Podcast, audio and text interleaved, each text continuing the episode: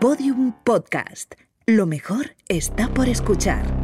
Hay un lugar donde nada pasa inadvertido, Yo soy el peligro. donde cada palabra, Bendito sea el fruto. cada gesto, Y se acerca el invierno. cada mirada La verdad está ahí fuera. es analizada al milímetro.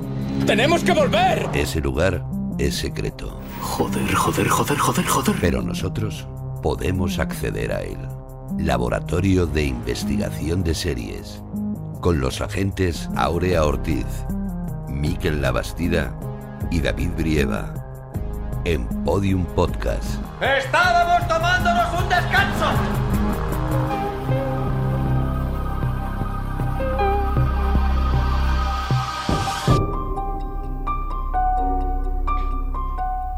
Bienvenidos al Laboratorio de Investigación de Series en el octavo capítulo de nuestra undécima temporada.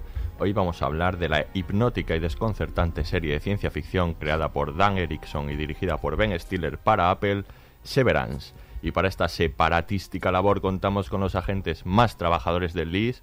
No sabemos cómo su vida en el exterior, porque al llegar aquí se convierte en la dentri de la gente. Aurea Ortiz, hola Aurea, ¿qué tal? Hola, ¿qué tal?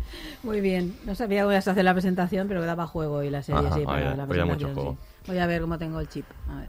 Vamos a ver. Y preparado para su fiesta de gofres, que podría acabar con erótico resultado, el agente Miquel Abastida. Hola, Miquel. Muy buenas, ¿qué tal? Muy bien, muy bien. Y además, eh, nuestra agente especial para el día de hoy es periodista y actualmente se le puede leer eh, en Culture Plaza. Además, está realizando su tesis doctoral sobre la precariedad y los nuevos discursos sociales en torno al trabajo. Ella es Lucía Márquez. Hola, Lucía, bienvenida. Hola, ¿qué tal? Yo estoy esperando mi atrapadedos. ¿Cuándo vais a darme mi atrapadedos? A ver, según te portes. Es que Claro. sabes cómo Vale. va. Si cumples con los objetivos, oye. igual. ¿Conseguiré mi atrapadedos? Sí, Vale, vale. Exactamente, depende de los No objetivos. desesperes, no desesperes. Y por último, ensayando los movimientos de Mr. Milchik para cuando suene la música, al habla el agente David Breva. Comenzamos. Atención, este podcast contiene spoilers. Muy bien, pues vamos a hablar de Severance o separación. Y como siempre, vamos a hacer una breve intervención para ver qué nos ha parecido, para ver si nos ha gustado. Aurea, comienzas tú, como siempre. Como siempre. es- hombre, a, Como mí, siempre. me, a mí me ha encantado. Yo, por favor, yo. Sé, sí, sí. Es que me parece tan original, hablaremos de eso, pero yo creo que es es que es la serie inesperada, ¿no?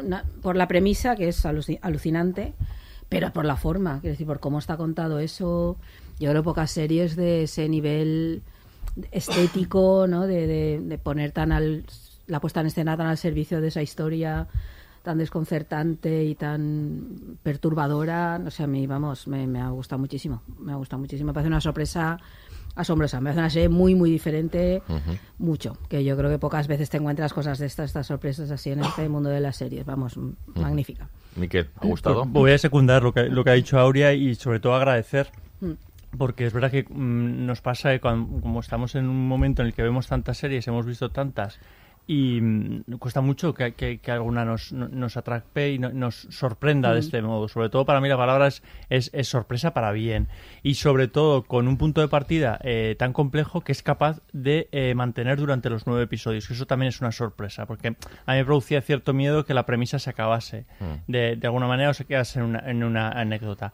Eh, pero no, la- es una serie creo que muy bien estudiada y muy bien, muy bien planteada. Ujú. Lucía, ¿qué te ha parecido? A mí también me ha, me ha encantado el planteamiento inicial, como han habéis comentado. Me parecía, además de muy original, muy interesante, muy bien trabajado, con, y además muy hipnótico, ¿no? Como te iba poco a poco metiendo en todas esas pequeñas eh, repeticiones anodinas, ese ambiente de oficina opresivo, pero que al mismo tiempo te apelaba porque te sentías un poco identificado de... Yo he estado en pasillos como, como eso. Yo esos pasillos, esas luces de neón me los conozco. Y sí que tengo que decir eh, que lo que mm, quiero- sí que hay una cosa que me ha chirriado un pelín que es que me, me parecía mucho más interesante toda esa parte de la premisa inicial y un poco pues de, de la crítica al mundo del trabajo, de toda la parte distópica un poco, y la parte más de, de thriller de la nave del misterio, de tenemos aquí muchos misterios que ya veremos cómo se resuelven, me, no sé, decía, bueno, pues vale, pues más misterios, pero me parecía como una premisa tan, tan fuerte que tampoco me hacían falta luego todos los misterios que se iban desarrollando. Disiento. Yo, Yo, también. yo estoy un poquito de acuerdo con Dos ella. contra Parte, dos. parte. En Madre parte sí, en parte sí. mía, Esto Muy promete. bien, pues hacemos póker, a mí también me ha, me ha gustado mucho y sobre todo me ha desconcertado mucho y qué ganas eh, tenía de una serie de estas que te Sí, desconcierta, sí. ¿no? Que, que ya no, no sabes por dónde es. va a ir, no sabes qué te va a contar, ¿no? Y que, y que sea una sorpresa, ¿no? No solo por, por esos misterios, sino por, por acabar de entender qué, qué está sucediendo, por acabar de, de captar el tono que tiene, ¿no? Lo, lo, lo que todo ese mundo que está construyendo ahí, ¿no? Eh, vamos a escuchar la ficha y comenzamos a hablar de la serie.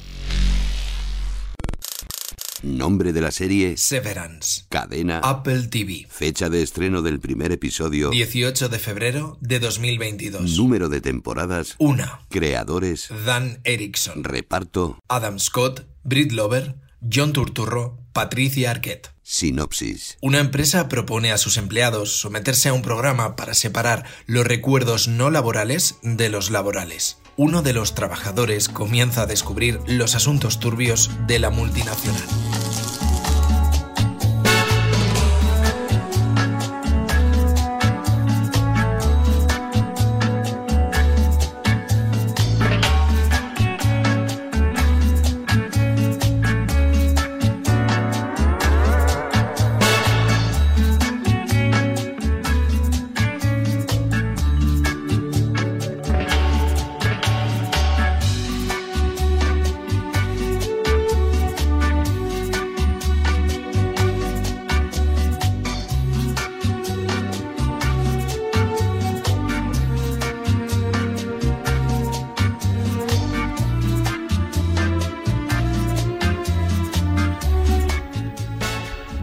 A hablar de Severance y de esta serie tan original. Eh, contaba su creador, Dan Erickson, eh, que la inspiración venía de todos los trabajos que él tuvo que hacer de, de oficina, que, en los que se encontró un buen día eh, pensando eh, que qué bueno sería que se adelantasen ocho horas o seis horas de lo que estaba haciendo sin pensar, sin que, sin que se enterase, ¿no? Para, para poder salir y, y hacer su vida. Y dijo, hostia, qué pensamiento tan perturbador pensar que quiero que tener seis horas menos de mi vida, ¿no? Y a partir de ahí, como comenzó a explorar un poco eh, esta idea a partir de todos esos trabajos y todas esas empresas por las que había pasado, en las que había prácticas corporativas que le parecían ridículas, ¿no? Y que y de ahí sale un poco la idea de la que luego hablaremos un poco más sobre cómo llega a producirse, ¿no? Pero eh, lo que destaca sobre esta serie es la originalidad en un mundo de series en el que ya es complicado tenerla, ¿no? Totalmente, es que estamos en un momento...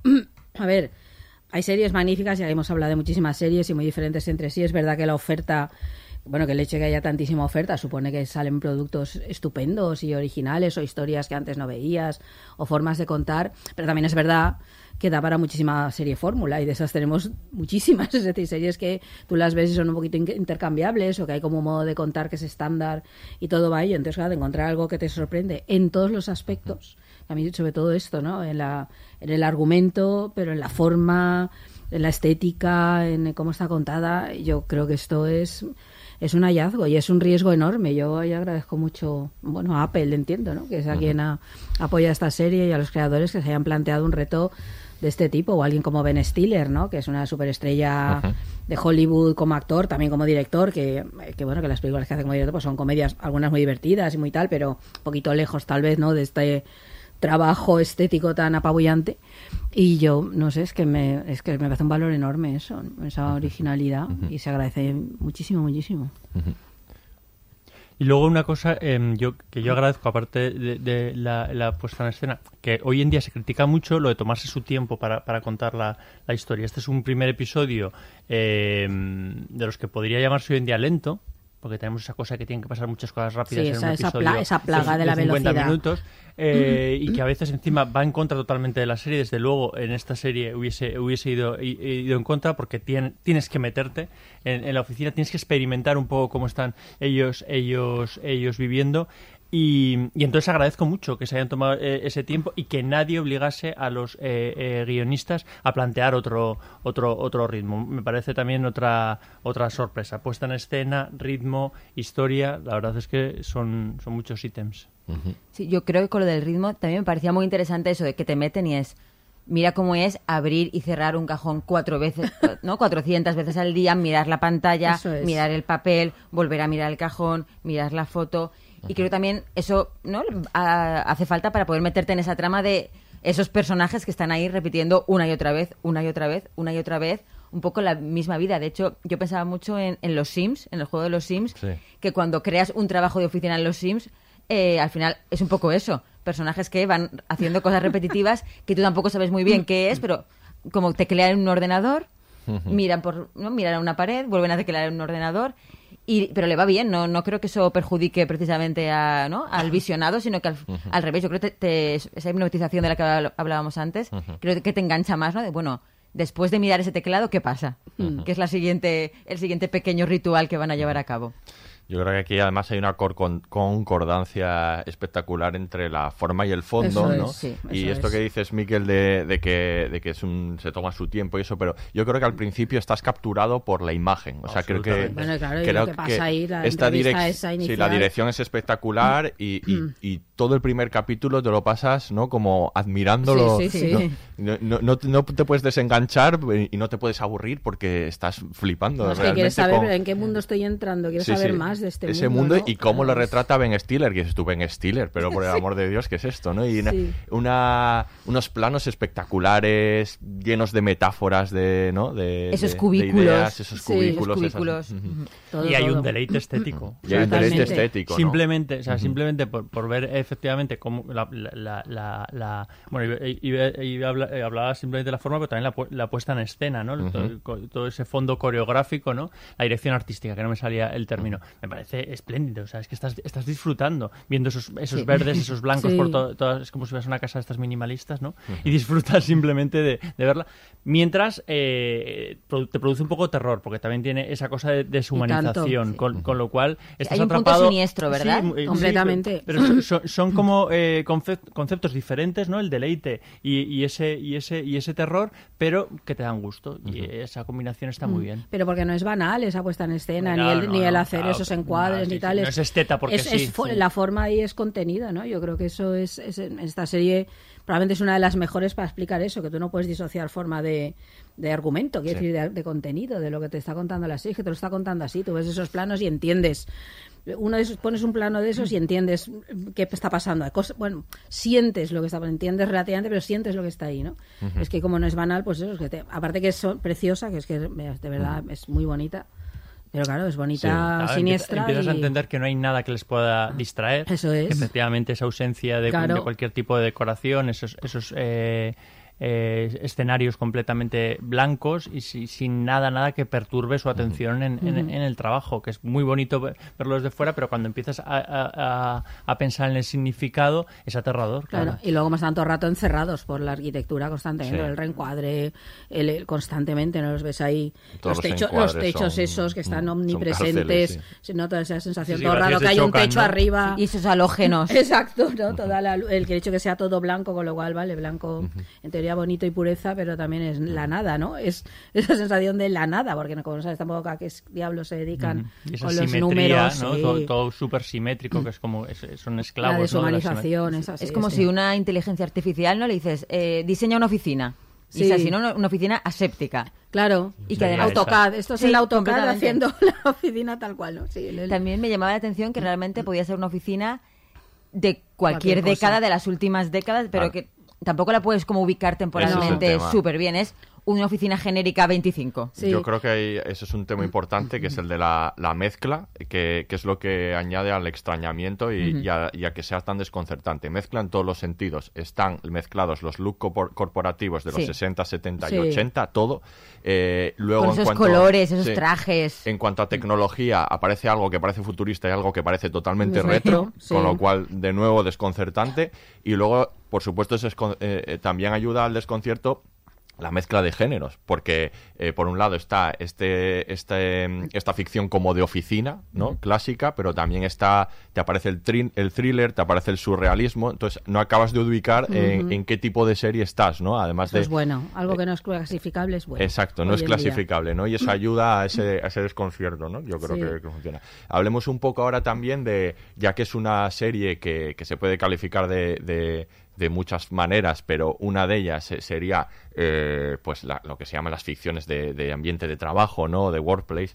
Eh, hay muchas de ellas que nos remiten, ¿no? A, a- a esta serie y que las tenemos en la mente. The Office, por La supuesto, primera, tanto claro, británica claro que sí, como la, claro sobre sí. todo la americana, ¿no? Con esos Dunder Mifflin, ¿no? Parece ahí, pero no solo eso, sino él, él se refiere mucho a, a una película que, que se llama Trabajo Basura, Sí. que a mí me gusta mucho y que tiene muchísimas vinculaciones, pero también es un grupo de trabajadores que ante el absurdo se rebelan, ¿no? De alguna manera. Y, y sobre todo, bueno, ahí se ve mucho las, las tiras de prensa, ¿no? El humor gráfico. Eh, Dilbert, que es, que es, que es una tira de, de humor gráfico muy conocida, que luego se convirtió en serie de televisión ahí, pero bueno, hay ahí abundante, ¿no? Es que hay Hay muchísimo humor gráfico en torno a las- al mundo de la oficina, sobre todo a partir de los años 50, ¿no?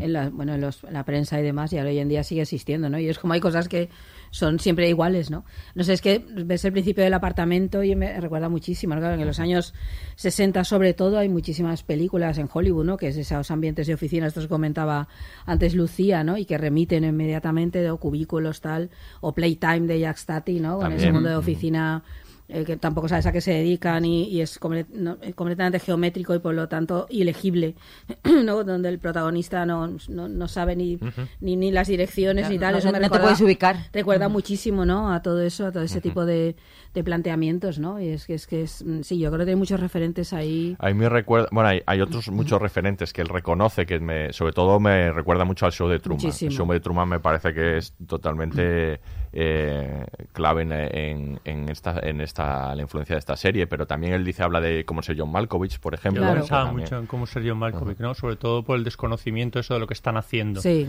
Y que eso no deja de ser una referencia real, ¿no? Que hay muchos trabajos, eh, empresas mecánicas, pero que en realidad no sabes hasta dónde estás llegando. Estás haciendo tu tuerca Sí. y no y no, no, no eres consciente exactamente de cuál es eh, la finalidad de tu, de tu labor. Y eso Sí. estaba en, en cómo ser John Sí. Malkovich y está aquí, desde Sí. luego. A mí me recordaba un poco también a Olvídate de mí, por la Olvídate premisa. que claro. tal. Y, ellos, y él habla mucho de Brasil. Brasil para Hombre, él es claro, muy importante para, para la serie. Y luego, de- Es que Brasil es una película hoy en día no muy recordada, Mm. cuando la ve muy de culto, pero que ejerce, ha ejercido una influencia enorme Claro, posteriormente, sí, sí, sí. enorme. La película de Terry Gilliam, es, sí, es verdad. A Brasil es un referente ineludible. Y luego dentro del punto de la ciencia ficción, que es el otro género que no he comentado antes, pero que por supuesto también es ciencia ficción, está Matrix, ¿no? Él, lo- él habla también mucho de, de Matrix.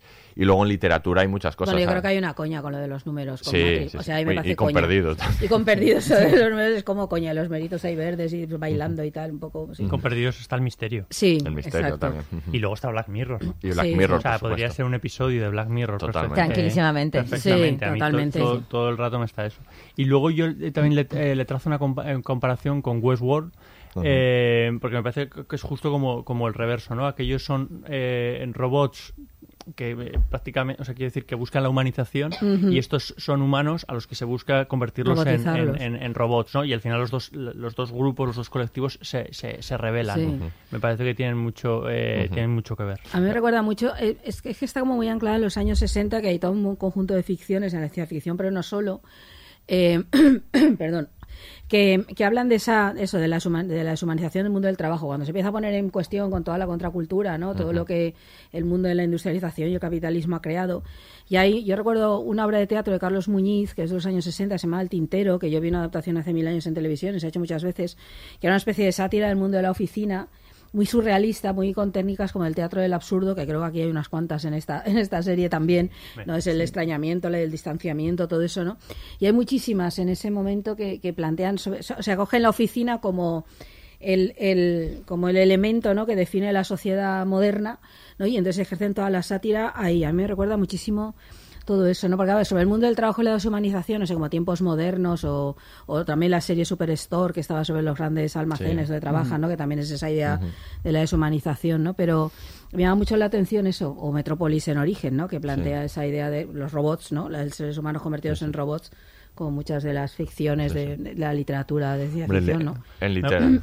No, no, no, que me gusta mucho que haya hecho esa referencia al teatro del absurdo porque creo que está completamente, Completamente. Claro. influenciado, esperando a Godot. Sí, Esperando a total. Godot, Es Beckett, por favor, los Totalmente. personajes estos a máscara de palo, Sí, ahí sí, sí. como quietos. Sí, sí. Ellos se mueven de manera como robot. Tiene Es que tiene mucho y el distanciamiento ese que plantea con el espectador todo el rato. Yo creo que tiene muchísimo de eso, muchísimo, muchísimo. Sí, sí, el Esperando a Godot se, se ve ahí. Y, y literariamente sí, que también, o, por supuesto, Kafka, todo, Todo es, Kafka. todo es mm, totalmente Barleby, el kafkiano. es- Y, y- por supuesto, Barleby, Barleby, el el escribiente, escribiente. es un referente. Total, vamos, preferiría vamos. no hacerlo, estás todo el rato pensando Sí, eso, sí, ¿no? sí. Cómo causa un cataclismo con esa frase tan elemental. ¿no? Es la otra manera, ¿no? La- Puedes la revolución, vamos a- rebelarte huyendo. Algo así, ¿no? huyendo de esta otra manera, ¿no? Y él dice también que leía mucho a Kurt Vonnegut y, Ah, claro. y, la, y Cuna de Gato. Dice que, que la novela de Cuna de Gato la leía permanentemente mientras estaba escribiendo la novela y luego incluso en la producción. O sea que eso es también muy importante para él. Y bueno, si todas esas eh, ficciones, eh, dice que está muy influido por el cine de finales de los 90. Todas esas ficciones que decía él que, que, que cuestionaban la realidad, las hemos dicho, está Matrix, está está eh, Dark City, que también es, bueno, se ha comparado, se la ha comparado mucha, mucho con Matrix, está el, show de el- Truman. el show de Truman Sí. y, e incluso American Beauty, dice, ¿no? También eh, son, son películas que cuestionan un poco la, la realidad y eso es lo que él pretende hacer. Eh, hablemos un poco ahora de la, de la producción y, y de, de este guion de un, eh, de un novato, porque en realidad el creador es un, un novato, es la primera serie que, que dirige, Va a ¿no? ser Es de estas difícil cosas- que desde aquí hacia arriba. Pues o- de esta- como estreno Sí, en no sé, el- yo- Da un Es poco de de estas miedo cosas dices, a sorprendentes, ver la ¿no? segunda que te sale, No, porque caramba. ¿No os parece? Son estas cosas sorprendentes, ¿no? Que nos pasó también cuando hablamos de Halt and Catch Fire, ¿no? De Sí. alguien que aparece de la nada, ¿no? La serie Que- de oficinas también hasta Sí, cierto sí. punto. Que, que aparece de la nada, ¿no? Y se marca un serión, ¿no? Son son cosas que, mu- me alucinan Yo creo que mucho. muchas veces pasa eso con los primeros proyectos, ¿no? Con, con gente, claro, con gente que es muy creativa y tiene Y muchas ganas. fuera de la industria. Claro, estar fuera de la industria llevan "Eso no va a años, funcionar", y- llevan años puliendo su proyecto. Yo creo que en ese caso. tengo una idea muy potente, Claro, ¿no? lo- Ujú. yo creo que a veces lo difícil con esa gente es luego el segundo proyecto, porque el primero lo tienen como tan. ¿No? tan trabajado, Sí, es- llevan tantos años es su puliéndolo y es su experiencia, y está poniendo tanto de sí que bueno, aquí le ha salido perfecto. Pues claro. es el caso, lleva muchos años eh, puliendo el proyecto, dándole vueltas, convirtiéndolo en más corto, más largo. Su guion eh, ru- rulaba, ¿no? Por ahí. Iba a decir, escuchando no es. Sí, sí, Seguro, escuchando seguro no que es. Hasta que llegó a manos de la productora de, de Ben Stiller y Ben Stiller le- se enamoró. y- Grande Ben Stiller. de y la, la quiso, la producir y no solo producir, sino dirigir. Al principio iba a dirigir un capítulo y acabó dirigiendo Seis, seis, de los nueve, ¿no? Que a mí que sea Ben Stiller me ha sorprendido bastante porque no lo tenía yo ubicado, ¿no? Con estos códigos y dices, uy, este hombre. Ya, lo que Mm. pasa que ya eh, él dirigió, por ejemplo, La vida secreta de Walter Mitty, que es una película así que pasó un poco desapercibi- desapercibida, que era una, un remake de una película de los años 50. Y esa, por ejemplo, ya plantea toda esa idea de la deshumanización del trabajo en el argumento. Lo que pasa que es más convencional en la Sí. forma, ¿no? Pero es verdad que ya esa idea de, de, de, bueno, el trabajo, somos otros en el Sí, trabajo. ¿no? Y en- tenemos la vida y el trabajo, que es una idea que todos hemos utilizado alguna vez en la, siempre, y lo Sí. dices, ¿no? Es el trabajo, la vida, parecen cosas a veces incompatibles. Y ahí ya está como ese germen, ¿no? De, de la idea esta de que el mundo del trabajo es alienante y deshumaniza y, y somos otros, ¿no? Y te- tienes que salir de ahí, ¿no? Walter Mitty lo hace a través de la ensoñación y aquí, bueno, yo creo que es como, como una especie de continuación ahí, de muchísimo mejor, sin duda, años luz. Y que hay un Ben Stiller, que creo que es el, el Ben Stiller que actúa Sí. y, y hace, Sí. y hace parodias, pero hay un Ben, un ben Stiller que obviamente está interesado en otras muchas cosas que igual no le dejan eh, hacer cuando se pone delante de la cámara. Hay que recordar que Ben Stiller dirigió Relative Bites, ojo, eh, Sí, sí. Reality Bites. No, y luego como actor yo creo que ha hecho algunas Fuga en pelis muy Nemora, que es una interesantes. serie Sí, es la última que ha hecho. la- eh, Sí. reciente, bastante sorprendente, con Sí. Benicio de- del Toro, no na- ni, ni de lejos tan sorprendente como esta, pero en el planteamiento... Tam- también carcelaria tampoco- sí. también tiene un Sí, punto y en tampoco común. te la asocias a la trayectoria de, de, de- de Ben Stiller. Entonces yo creo que Ben Stiller es un poco preso de los Zolander y todas estas Sí. cosas. No, pero incluso como actor también ha hecho cosas. más arriesgadas, y sea papeles más dramáticos y a personajes complejos, ¿no? Que no están dentro Mm. de este humor gamberro. Sí, a mí esta gente así me gusta mucho, que es este tipo de actores o estrellas de Hollywood que, que, que no- que no sé, que, que lo tienen como muy fácil para vivir de algo que le- todo el mundo les reconoce fácil y de pronto se lanzan a arriesgar. Esto Lo hablamos, aplaudo ¿no? Con Jim. Carrey, ahora Claro, cuando hizo la la serie, serie sí, pues a mí eso me, me- les admiro mucho eso, porque me parece tan fácil quedarte en pues soy Ben Stiller y hago Sí, comedias ir- gamberras y todo el Ir mundo más me allá de la figura que tienen de ti en el imaginario colectivo, ¿no? En Exactamente, plan, ¿no? esto me es la lo juego. que... Sí. exacto. Claro. Mola mucho eso. Y alguna cosa más en torno a la producción, eh, sobre todo es muy curioso que rodaron, eh, bueno, todas estas series que, que estamos viendo ahora, claro, se ruedan muchas de ellas durante la pandemia, ¿no? Y con todo lo que ello conlleva. Y contaban que, que precisamente por culpa del COVID tuvieron que rodar de manera muy desordenada, lo cual añadida eh, Más confusión y más desconcierto para bien, ¿no? todos, ¿no? Para los actores, para él mismo, ¿no? Para el creador y para, para todo el mundo, ¿no? Lo cual es, es muy curioso. Y bueno, vamos a comentar un poco también ahora, porque eh, en el anterior podcast hablamos de Pachinko, hoy estamos hablando de Severance, y por las que vienen eh, habrá que hablar un poco de Apple, ¿no? Que, que hasta hace muy poquito, pues habíamos hecho, creo que aquí en el podcast habíamos hecho The Morning Show, Morning ¿no? Show. Eh, como Mm. única serie de Apple. Y últimamente eh, tiene muchas series interesantes. Yo sabéis que además, y Apple no nos paga nada por decir esto, por supuesto, Exacto. pero Si quieres un sponsor, Apple. Casi, Pero casi si nadie quieres- nos paga nada por hablar de Exactamente, esto. exactamente. A- Apple esto se paga. Y, y- y- pero que viene con series muy interesantes eh, últimamente. Se está convirtiendo igual en la HBO, En la de, HBO, de ahora, sí. puede ser o algo así. Yo creo que Apple tiene un plan. Que es lo que a veces echo un poco de menos en otras en otras plataformas, ¿no? Que Bueno, igual tienen un plan, pero no te gusta el de otras plataformas. Quiero decir, Sí, el de Netflix, sí. por ejemplo. Igual, igual no nos gusta el Sí, plan, ¿no? Bueno, pero lo veo más, No. lo veo más Claro, tiene un desordenado. plan, o sea, pero igual decir, no nos gusta. Aquí hay como Tiene muchos, Sí, igual sí, tiene de pero más. Claro, sí, no, pero incluso, incluso otras las veo como más despistadas. Sí. De repente mm, creo que, que- que Apple está eh, eligiendo muy bien los, los- los proyectos y bueno, si hablas con, encima con los creadores españoles que ya, que ya les han aprobado algún llegando, desarrollo, sí. hablas con ellos, están muy satisfechos con cómo les están, eh, la recepción que están teniendo a sus trabajos, ¿no? Y ese trabajo en equipo. Entonces, luego ves algunos otros ejemplos, eh, tipo Pachinko, ves Severance, Slow Horses, hay un montón, Teherán, hay un, un montón de, Sí, de- sí, sí, de- sí. De, buenas series en el, en el catálogo en, un, en una plataforma que en principio eh, parecía que estaba más de, que era como mm, bueno que había una eh, oferta mucho más limitada no por, por así decirlo hacía una serie de vez en cuando formalmente Sí. bien Ted Lasso igual es la que más les ha funcionado a Sí, nivel bueno, de y The Morning. Show, y ¿no? The También. Morning Show Al también. menos las que más han sonado, ¿no? Sí. sin duda sí. pero eran, Sí, eran como más pocas pero es más y más convencional, Ted Lasso está bien, pero son más convencionales, sí. efectivamente y aquí desde luego es, es Una una y mucho riesgo ¿eh? en, en las apuestas que está, Bueno, que pero está esto es, haciendo esto es imagen corporativa de Apple, ¿no? Quiero Claro, decir que, que, que dentro Ah, de es- la es que empresa es un poco perverso, ¿eh? Severance, si en- en- yo estoy pensando en Apple todo el rato mientras Es estoy decir, la idea esta de un serie. fundador, ¿no? De, de- de un libro ahí. Un culto al líder un al fundador. líder.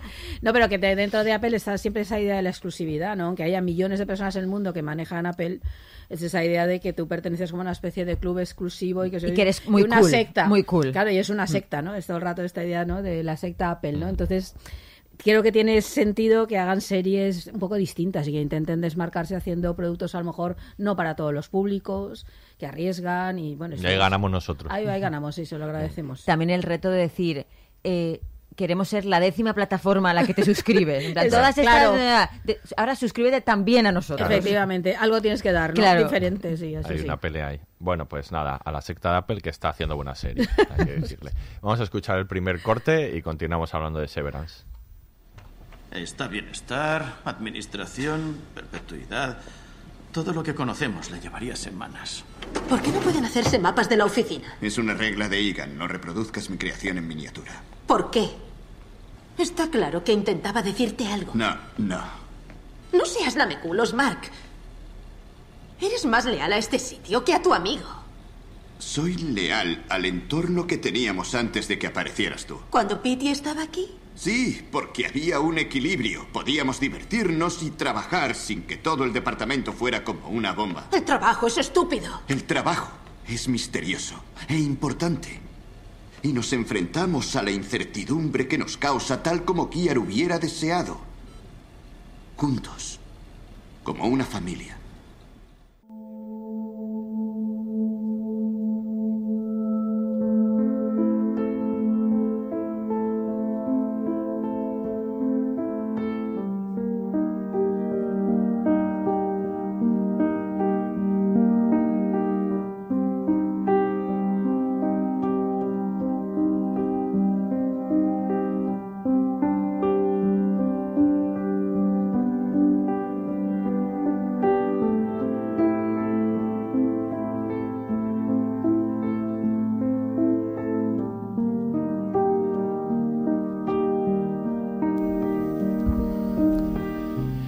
Muy bien, pues continuamos hablando de Severance o separación. ¿Qué preferís que diga? No Que- que sé. es de estas cosas raras en las que de repente hay gente que dice Severance y hay gente que dice separación. Sí, pero si hay gente que dice bien. separación, igual no sabe qué es Severance, que no hay ¿Sí? como que decirlo. Bueno, a mí me pues- pasa con separación que pienso en divorcios todo Sí. el rato, claro, Sí. entonces me cuesta mucho idea- asociarlo Sí. a, a, este, a la separación de la que estamos hablando aquí. Sí, sí. Severación, podemos decir. es complicado, sí. Muy bien, pues esta serie que, que, bueno, que es un high concept, que es de, no sé muy bien cómo se traduce esto al castellano, pero esta- igual, este, igual, este, tipo, ahí. este tipo de series que, que manejan como un concepto principal que vende la serie, ¿no? Esta Sí. idea de la, de la separación entre la vida personal, la vida laboral, ¿no? Y, y que ya solo con eso, sin que te cuenten nada más, ya como que da mucho juego, ¿no? Y precisamente da mucho juego, ¿no? A mí se me plantean pues un montón de cuestiones en, en torno a en torno a esto, en, en cuanto vemos la serie, por ejemplo, pues como cuánto marca de nuestra identidad eh, nuestro trabajo, ¿no? La, la- todo. la cuestión laboral. Si, si quitas esa parte, ¿no? ¿Qué dice esa persona que hace? Muchos de nosotros nos definimos en cuanto nos presentamos y decimos, "Oye, yo, yo me llamo tal y soy X, ¿no? Y soy. Es- eso es lo que soy, dices ¿no? soy, ¿no? que va vinculado Claro. a tu identidad, o sea, a quién, a quién eres. Y de hecho, bueno, yo creo que es que también eh, nos impacta tanto la premisa porque el trabajo y nuestra relación con el trabajo, eh, yo creo que está vincu- vinculando, la, o sea, vinculando la, la conversación social desde hace ya bastante tiempo de quiénes somos dentro del trabajo, quiénes somos fuera del trabajo y cómo se combinan eh, esas dos esferas de nuestra vida o si ya todo es la misma esfera. Porque no, yo creo que de la, la premisa que, que vivimos nosotros en nuestras carnes es la contraria de la serie, es el no poder desconectar nunca del trabajo. Claro. O sea, es la. Eh, la reintegración continua, ¿no? No, no hay, no hay separación, no hay separación ahí. Y aquí te plantean, bueno, ¿tienes problemas para desconectar del trabajo? Esta es la solución, te desconectamos, no te preocupes. Y claro, pero ¿qué pasa, qué pasa ahí si, si, si realmente puedes conectar de verdad? Y no tienes WhatsApp de tu jefe a las 9 de la noche hablándote de trabajo. Claro. Es, es que es, cu- es curioso lo que, está- lo, lo- que estás diciendo, porque nos aterra esa idea de, de que exista un chip que, que te haga desconectar, de, de- de separar las dos, las dos vidas, porque hemos asimilado que, que- que podemos estar 24 horas eh, eh, conectados con, con- con el trabajo, ¿no? Que- que nos gusta decir, no, no estamos trabajando, pero en realidad si estás pensando... Lo invade eh, todo, lo Forma invade parte todo. de, de- de- de tu trabajo, lo hemos asimilado completamente. Entonces, lo, lo contrario nos parece terrorífico, tal y como lo plasma, cuando debería ser lo ideal. Tú sabes de tu trabajo y te olvidas Sí. incluso que existe un trabajo. Pero eso, bueno, es ideal o no ideal, depende. No, claro, es que ya, claro, claro que no lo lo, es. bueno, lo bonito No de la esa serie, manera. lo bonito de la serie, claro, es que plantea, porque yo creo que esta idea de, de que tienes como el trabajo y la vida, yo creo que todos lo hemos pensado alguna vez, que son como cosas distintas de algún modo, ¿no?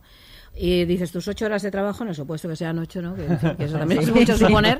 Eh, pero bueno, para coger un poco el estándar, Sí, sí, ¿no? sí. Y demás, y luego tú eres otra persona fuera, ¿no? Y Eso está también como muy asumido. Es verdad que está todo esto que dice Lucía, que hoy en día cada vez es más difícil desconectar y que el mundo del trabajo invade toda tu vida. Pero es la sensación de que son dos. Y claro, está, lo que hace es llevar esa premisa hasta el fondo, hasta el punto de, bueno, no es que haya separaciones, que en realidad son dos individuos distintos, ¿no? Que yo creo que lo lleva, son dos individuos, porque si tú no tienes memoria, no, ¿quién eres, no? Entonces, claro, el, de dentro y el de fuera, sobre todo el de dentro, no es nada, ¿no? Claro, cuando hacen estos planos que se van en el ascensor y enseguida inmediatamente sin corte vuelve y es lo mismo, claro, la sensación de no ha habido no ha habido tiempo, ¿no? Entre una jornada laboral y otra, eh, es aterrador. Luego, el, bueno, Mm. el creador comenta también que, que él se encontró en muchos de estos trabajos siendo una persona muy diferente a la que era Ujú. fuera del trabajo Claro. y, y planteaba hasta qué punto somos, ya existe esa separación y somos personas diferentes Sí. cuando, cuando estamos en, en nuestros trabajos de las que somos eh, fuera. Y por otro lado también decía, que me parece interesante, que claro, que que es, que es un equilibrio, porque eh, cuanto menos, eh, cuanto más haya de ti mismo en tu trabajo, más difícil va a ser pues que te exploten o que, o que, mm, que puedas tener prácticas inmorales, porque digamos que no te dejas llevar, ¿no? Por esa personalidad de trabajo anodina. Y cuanto, pero a la vez, claro, eh, también hay, la vertiente de, de, de que necesitas algo de esa separación en, en el trabajo, ¿no? O sea, como para no perderte en él muchas veces. En este tipo de trabajos estamos hablando, claro. Sí, bueno, sí, en este y en En otros. Estoy todos, pensando en sí. trabajos mecánicos, más mecánicos, ¿no? Eh, De estos, no sé, ¿no? El, tiempos modernos, ¿no? la peli de Chaplin. Algo así, claro, es que hay la división, ¿no? De tu personalidad, que es a ti que te piden, como a muchísima gente hoy en día, Ujú. que hace trabajos en fábricas o cosas así, que estés de pie ocho horas eh, poniendo una tuerca o poniendo lo que sea de que toque manera hacer. supermecánica. De manera supermecánica, donde tiene Y plenamente inter- in- eh, entregado a tu tarea. Hombre, claro, y, Ujú. y además que tienes horas concretas incluso para ir Sí. al baño en las peores circunstancias o incluso en circunstancias un poco mejores, tampoco son mucho mejores, ¿no? Quiero decir, con todo tu tiempo medido, lo que te están pidiendo es que no seas que no seas tú, o sea, que ni pienses, que dejes tus emociones fuera y que seas una parte de un engranaje. Bueno, esto nos lo piden ahí, pero también los trabajos de oficina e incluso en trabajos en teoría más creativos, que Mm. también esa es otra trampa, la de los Sí. trabajos creativos. Sí, sí. Entonces, claro, es como uf, es que tiene tantas implicaciones esto. A ver, yo, a ver, yo creo que el que dijo aquello del trabajo es un derecho es que es un puto genio del mal. Quiero decir, porque nos han engañado absolutamente. Claro, se ha convertido en un derecho porque sin el trabajo no tienes dinero y no puedes consumir. Pero menuda mierda. Quiero decir, es que claro, y entonces esa premisa de te realizas a través del trabajo. Claro, porque tu sueldo depende de otro y lo que haces es, como ya dijo Marx, y cada vez tiene más razón, vendes tu fuerza de trabajo que es lo que haces, yo creo que esta serie es que además esto se ve tan claro, esta idea. Si hoy ¿no? salimos de aquí con la Sí. idea de que el trabajo no dignifica, No, exacto. Igual no, ¿eh? ya, Igual ya no. nos llevamos con algo. No, igual no dignifica. Igual no es esa la vía de dignificar.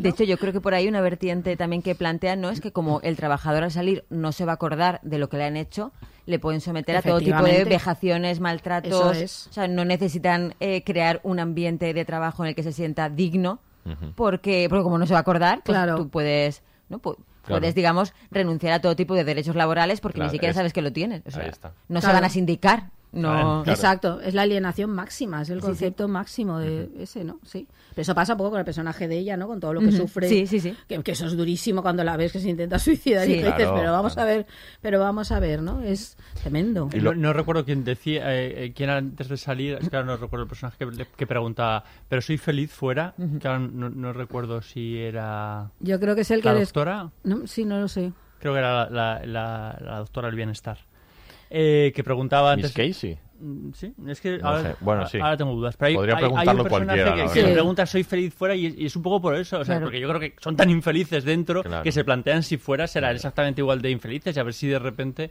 eh, la vida es siempre la vida es siempre así. Claro, además está esa idea preciosa también y un hallazgo estar haciendo un trabajo que no saben para qué sirve. Claro. Que esa es otra, porque claro, a ver, una parte en que tu trabajo a veces tú te puedas sentir relativamente bien es entender que tu trabajo sirve para algo. Entiendo que algo bueno, por lo menos, ¿no? Que decir, no estás ahí mejor fabricando armas. Quiero decir que estás haciendo otras cosas, ¿no? Pero claro, es que aquí ni siquiera ellos es una pieza del engranaje en la que creen, y ellos hacen lo cosa esa con los números que hacen y no tienen ni idea. De hecho, especulan, ¿no? De, Sí, de- de claro, hay divertidísimas todas las teorías locas, ¿no? especulaciones, teorías que hacen. Eso- son las cabras que est- estamos matando a las cabras. Claro, pero esa parte hay muchísimos trabajos que son así, que lo que le exigen al trabajador o a la trabajadora es que, que no piense nada, que haga lo que le piden y ya está, y que no sepa qué hay después. ¿no? Eh, que a ti no te importa lo que hay después. A ti te toca poner estos números aquí, o te toca hacer este expediente, o te toca poner esta tuerca. Y te olvidas de cuál es el producto final, que es una parte tremendamente deshumanizante ¿no? del, Claro. del trabajo. el no Es es saber ese- esa es la cuestión, yo creo. O sea, el trabajo en este caso no solo Claro. no dignifica, sino deshumaniza. ¿no? Deshumaniza absolutamente. Que es tremendo, ¿no? Claro, es el Eh, ideal perfecto, Esa, ¿no? esa De- idea de, de que en algún momento de la serie lo dice. De hecho, bueno, lo dice cuando al final del todo de la sesión de bienestar está Mark con Miss Casey y le dice que ¿por qué, ¿por qué me quieres ayudar? Le dice, bueno, porque no somos piezas, somos personas, Eso no somos es. piezas en un engranaje. Claro, porque aquí ¿no? lo que hacen es dividir. Es Claro, la idea de no eres persona. En el trabajo solo eres trabajador. Mm. No eres una persona completa. Y esto es lo que yo creo que el mundo del trabajo exige en la realidad, fuera de la serie. Yo pensaba mucho viendo la serie en un libro de- del antropólogo David Greber que se llama Trabajos de mierda y que justo habla de eh, bueno pues esos esos trabajos que no sabemos muy bien eh, para qué están sirviendo o qué le están aportando a la sociedad, que tú los tienes que hacer porque necesitas el dinero, pero que realmente no sientes que estés haciendo algo trascendente, algo porque al final tú pues estás construyendo una casa y estás construyendo Sí, una o eres, casa. eres médico, yo qué sé, o, o- trabajas en un hospital, entiendes Lo que que, sea, que tenga contribuyes una bienestar. utilidad Claro, algo visible, que, que tú puedas ver que estás haciendo como del mundo un lugar mejor, algo así. Y en cambio hay muchos otros trabajos eh, que tú pues los haces de forma mecánica y, y que si a lo mejor desapareciera y tú consiguieras otra fuente de ingresos, tampoco pasaría nada. Sí. Y yo creo que cuando, no sé si habéis tenido alguno de esos tipos de empleos, pero cuando los tienes, en realidad te sientes fatal porque estás ahí dedicando horas y horas de tu vida a algo que tú dices, ¿y esto para qué? Si esto al final no se lo va a leer nadie, no le va a importar a nadie, no nada de nada. Y creo que también eso está muy bien recogido de estar aquí metiendo números en una cajita, ¿para qué? ¿Para qué? no? ¿Para Sí. qué? Y luego la idea que son intercambiables, claro, uno se va, llega a la otra y da exactamente igual. Que esto, desgraciadamente, también es así. Esto, bueno, está, ¿no? Si no quieres este trabajo, hay otros 100 que lo van a hacer por menos dinero que tú, ¿no? Esto es en la vida real, ¿no? Y aquí es esta idea de son completamente intercambiables, claro, porque en teoría, a ver, entiendes que tienen cierta psicología, ¿no? Estos, mm, los, los, los de dentro, ¿no? Los, los dentri, ¿cómo son? Los dentri y los dentri fuori. y los fuori, Ujú. ¿no? Pero claro, están al servicio absolutamente de, de lo que sea a que se dedique esa empresa, ¿no? Que ya descubriremos. sí, sí. Y luego esta idea también de la, de la división, de la división para... Claro, claro. Para, co- para, eh, y con- vencerás. Claro, Hombre, esta claro. idea de que, lo- de que los diferentes departamentos, Departamentos. estén divididos y enfrentados, ¿no? Como con leyendas de... Sembrar sospechas las entre- sospechas, Exacto. ¿no? La- eh, para gener- generar división, que no haya una posible unión entre los sí. trabajadores, ¿no? Esto también es, es un tema. Y el tema también de la... Claro, esta idea de como de, de eliminar de ellos tanto de la, de, de la persona solo con el para aumentar la productividad. Claro, claro, Sí, sí, claro. que esta es la idea, ¿no? Claro, que, que trabajen más, ¿no? Que no se desconcentren, que no piensen en otras cosas. ¿no? Además, una productividad que no les acaban de explicar cuál es el objetivo de esa productividad. Es, es producir por producir, ser Claro. productivo por ser productivo, ser rentable a la empresa por ser rentable, pero sin saber muy bien la finalidad detrás de todo Claro. eso. Claro. Y también ahí me parecía muy interesante por el contexto estadounidense, que claro, ahora en Estados Unidos están con, ¿no? con todo el debate sobre la gran dimisión de gente que está abandonando Sí, trabajo, trabajos de mierda, ¿no? trabajos en los que no se sienten reconocidos, que sienten que no están haciendo, no, es- no se sienten realizados. Y en la serie vemos todo lo contrario, de gente que no puede dimitir. Porque, Claro. porque no puede. O sea, físicamente no puede, no puede. Entonces yo creo que eso sí que plantea ahí ese debate de en un momento en que mucha gente está dejando su trabajo, ¿qué pasa si realmente no puedes? Físicamente no, te dejan. Claro, Sí. claro, claro. Esto es un... No, no.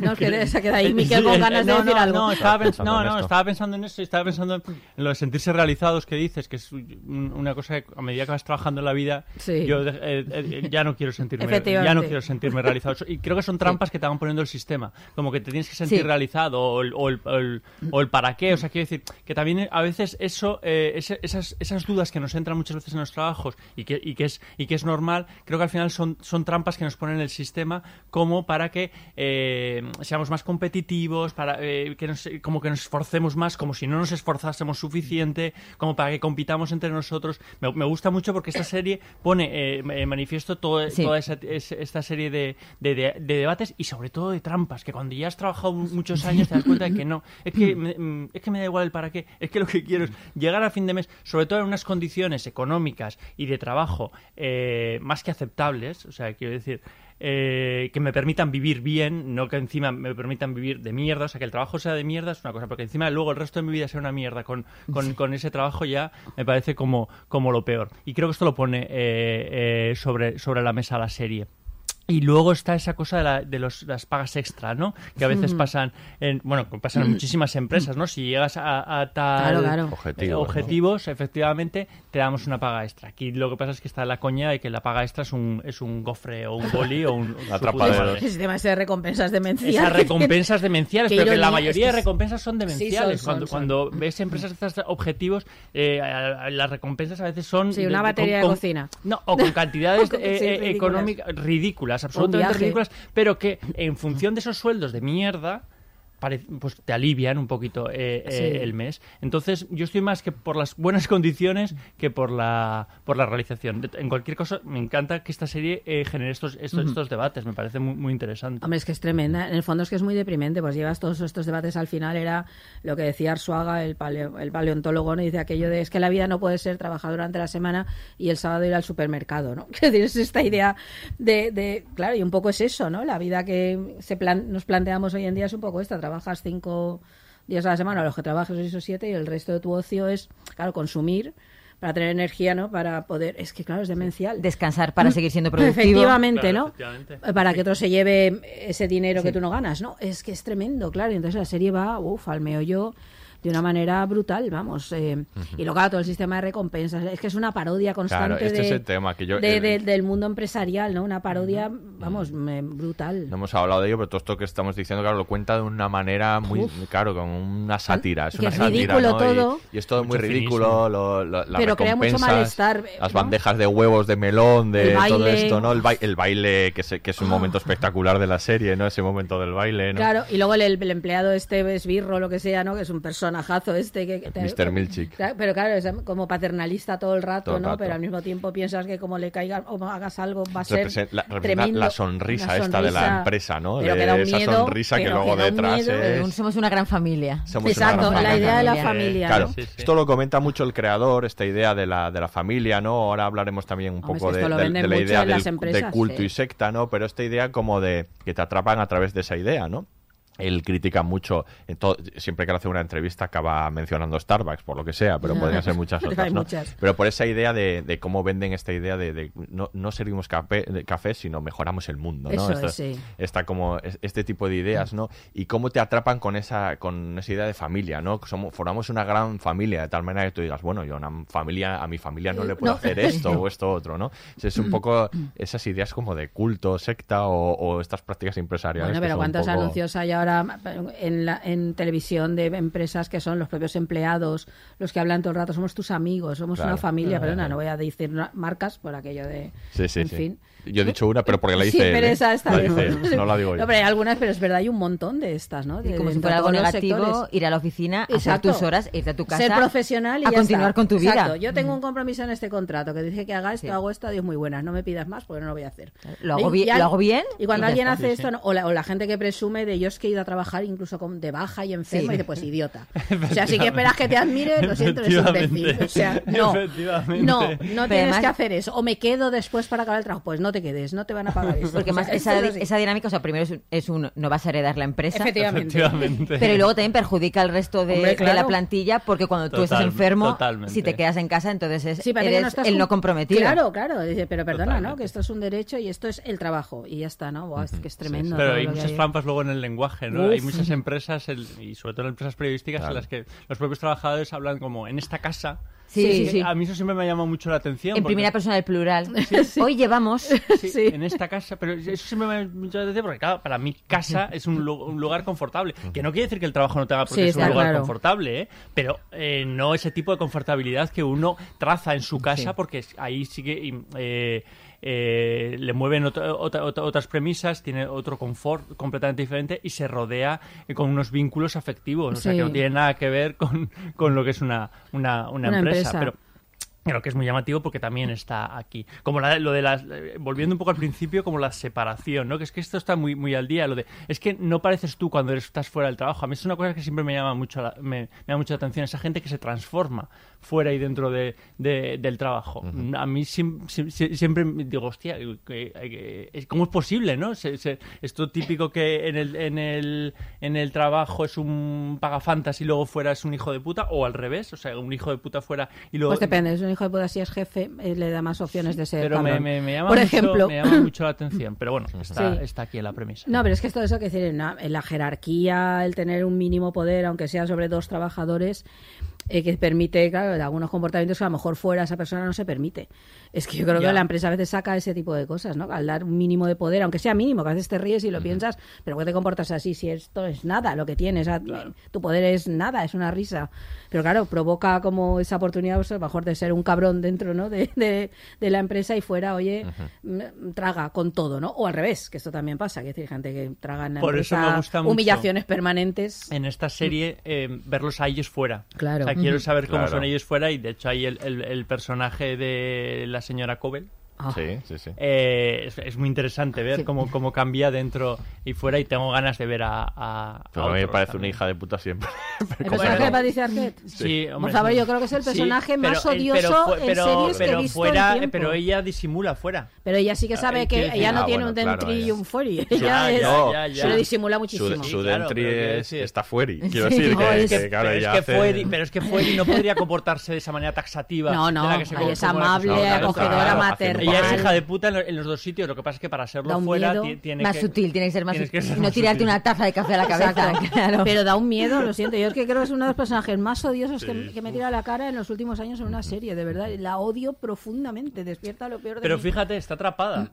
También por lo que tú dices. O sea, es, Ya, claro, es- esas es personas otra que le han- pieza le han- dentro del le han una patada Claro. y en el final, Claro. pese a todo, lucha porque siente como que la empresa es- Claro. es, suya. Y dice esa frase te- terrible de voy a resolverlo yo todo como siempre. Claro. Es como para decirle, lerda. Soy- sí, Sí, sí, sí. efectivamente. Y esa no necesita separación, ha Habla caído completamente esto, en la sí. trampa. y sí, sí, sí, sí, sí. del poder y las jerarquías que hay dentro también habla eso. Y luego también de cómo, bueno, es cómo está todo mercantilizado ahí dentro, incluso el sexo, porque esa fiesta de gofres que quién podría imaginar que en realidad es lo que es, es una orgía totalmente descontrolada, ¿no?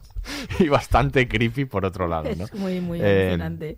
Contaba el eh, Dan Erickson, el creador, que, que, mm, cuando estaban rodando eh, la, cuando estaban rodando la serie eh, y, y sucedió pues el- la, la- la pandemia, ¿no? Decía, madre mía, ahora se va a quedar desactualizada porque lo que él veía era como que se acaban los trabajos de oficina, ¿no? Que, que todo era telemático y decía, voy a llegar en un momento en el que está desactualizado. Pero que se dio cuenta, obviamente, de que no, y por otros temas, además, lo ha comentado eh, eh, Lucía, el tema de, de la gran renuncia, que es un Claro, tema yo creo que hay que comentar un poco, ¿no? De cómo a partir de, sobre todo junio de, de 2020, pero que ha llegado a picos tremendos en Estados Unidos a finales de 2021.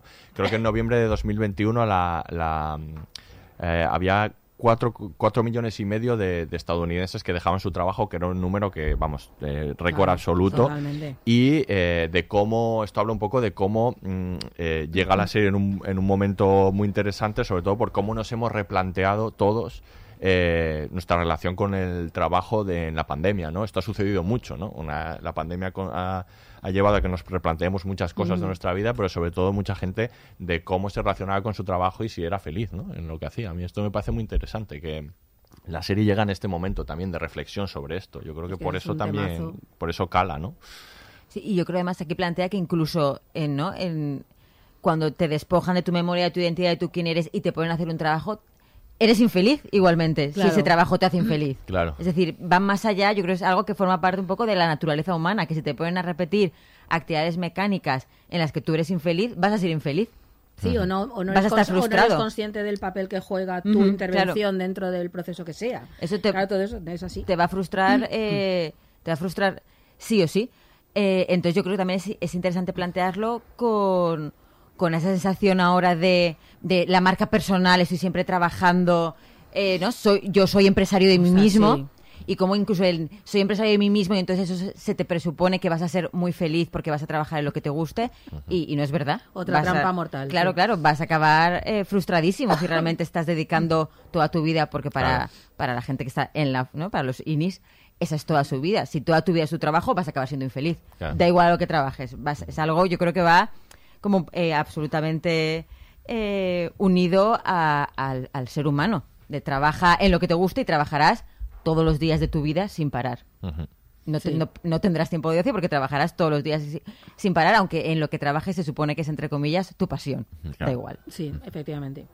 Es que no puedes estar ahí, claro. Claro. Y otra de las cosas que, que comenta Dan Erickson es cómo se han fijado para hablar de, de esta de esta secta de, este- de esta secta de muchas otras sectas reales y de y también de su experiencia en el trabajo y de cómo esas prácticas corporativas pues se asemejaban mucho a, a- a lo que podía ser una secta en este caso eh, en este caso es, bueno es paradigmático o sea ese ese manual que tienen no Con- que parecen unas escrituras Oh, es en que la que todo. que leen permanentemente, Eso. ¿no? Ese, esas, prácticas, esos cuadros, to- sí, claro que, que son... Toda la mitología. La mitología, creando, sí, totalmente, ¿no? Es, es, es- claro, es un comportamiento sectario y él decía, bueno, es que hasta qué punto muchas prácticas corporativas no son las mismas que las de una secta. Pero totalmente, pero eso que ya empezó con el, ¿no? con el proceso de industrialización, con Ford, por ejemplo, ¿no? El Fordismo y todo eso, ¿no? Todas esas ideas que es así, ¿no? El creador, los grandes retratos de los creadores, etcétera. Es que a, a mí esa parte me parecía me parece una de las más desasosegantes. Por una parte te ríes mucho porque, porque es todo tan absurdo, los cuadros esos feísimos, ¿no? De ese estilo Sí, porque se horrible. lleva al extremo, Claro, llevado al pero- extremo, pero por otra es que es real, que es esa idea de la empresa tiene como su propia ética, ¿no? Y entonces tú has de cumplir eso y te sientes como parte de un grupo elegido porque formas parte de eso y crees de- en eso, ¿no? Y la idea del creador, y esto es obra de alguien con una mente, ¿no? Abierta y, y, pro- y- y- y transgresora, que ha sido capaz de crear algo nuevo, ¿no? Es que es, es alucinante. Y luego Y- están los salva... Ay, perdona, Lucía. Ah, no, no iba a decir eso, no, la idea de, de identificarte con los valores de la Eso empresa. es, buah, eso. como, ya llega un momento que eres, o sea, tú eres la empresa. Eso es. Y Sí, tu, sí, tu claro. ética es la ética de la empresa. Eso es. Y a lo mejor tú estás ahí de paso porque necesitas ganar dinero una temporada. Y ya está. Y ya está. Y salir corriendo en cuanto puedas. Eso es. Y aquí no hay esa, no hay esa opción. Eh, no, y un poco eh, eh, con, profundizando en eso también, eh, eh, los salvaguardas de esa, de esa ética. ¿no? que aquí es un poco el personaje de Irving, Sí. el Sí, que sí. va respetando las reglas Claro. escrupulosamente. Citando el manual. Citando el Sí. manual, efectivamente, cero pensamiento crítico, porque las reglas son así, entonces no se pueden sa- salvar. Que es un personaje también mm, bastante habitual en, en- en algunas Totalmente, empresas, claro, ¿no? claro. El, el- el que no eh, atisba ningún tipo de transgresión, aunque sea mínima, o el que utiliza esa frase que yo detesto, se me ha dicho, se me ha dicho Sí, que, que- se me ha dicho que, y inclu- incluso si se te ha dicho, discutámoslo, ¿no? El pensamiento, el pensamiento crítico que, que- del que carecen en muchas empresas, muchos trabajadores, y a veces la propia empresa no lo promueve, obviamente. Bueno, y luego esa idea, por ejemplo, son algunos son muy mayores. Cuando descubres al personaje de Christopher Walken o a la mujer que trabaja con él, esta idea de gente muy mayor trabajando que no es tan rara. Y sobre todo en, en En Estados, Estados Unidos, Unidos, es habitual, claro, porque hay gente que no tiene derechos o no habitual. tiene. Entonces, que, está, que llama mucho la atención, porque los, aún los que trabajan más o menos con él, bueno, hay de varias edades, está el personaje John Turturro y tal, pero cuando vas ahí de pronto después a esta mujer súper mayor y a Chris- Christopher Walken, que ya es un señor ¿no? que debería estar jubilado. También No, da esa- Christopher Walken no. Christopher El Walken no, que no queremos sí, mucho, pero pero, Christopher no. el personaje, es que no me acuerdo, ¿cómo es? Bart. Bart.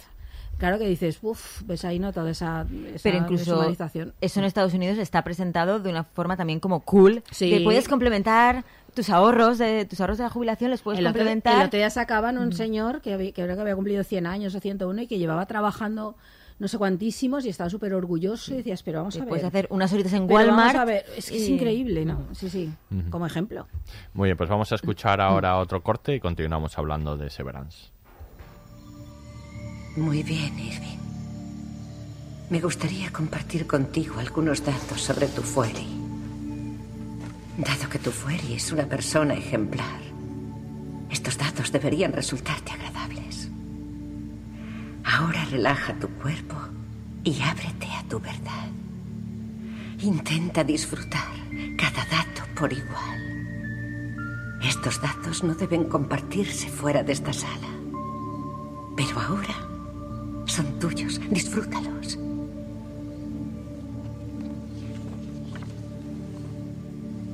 Tu Fueri es generoso. Tu Fueri es aficionado a la música y tiene muchos discos. Tu Fueri es espléndido y sabe nadar bien y con estilo. Lo siento. Por favor, disfruta de cada dato por igual. No muestres preferencia por ninguno sobre los demás. Son 10 puntos de descuento, te quedan 90. ¿Puntos? Por favor, no hables.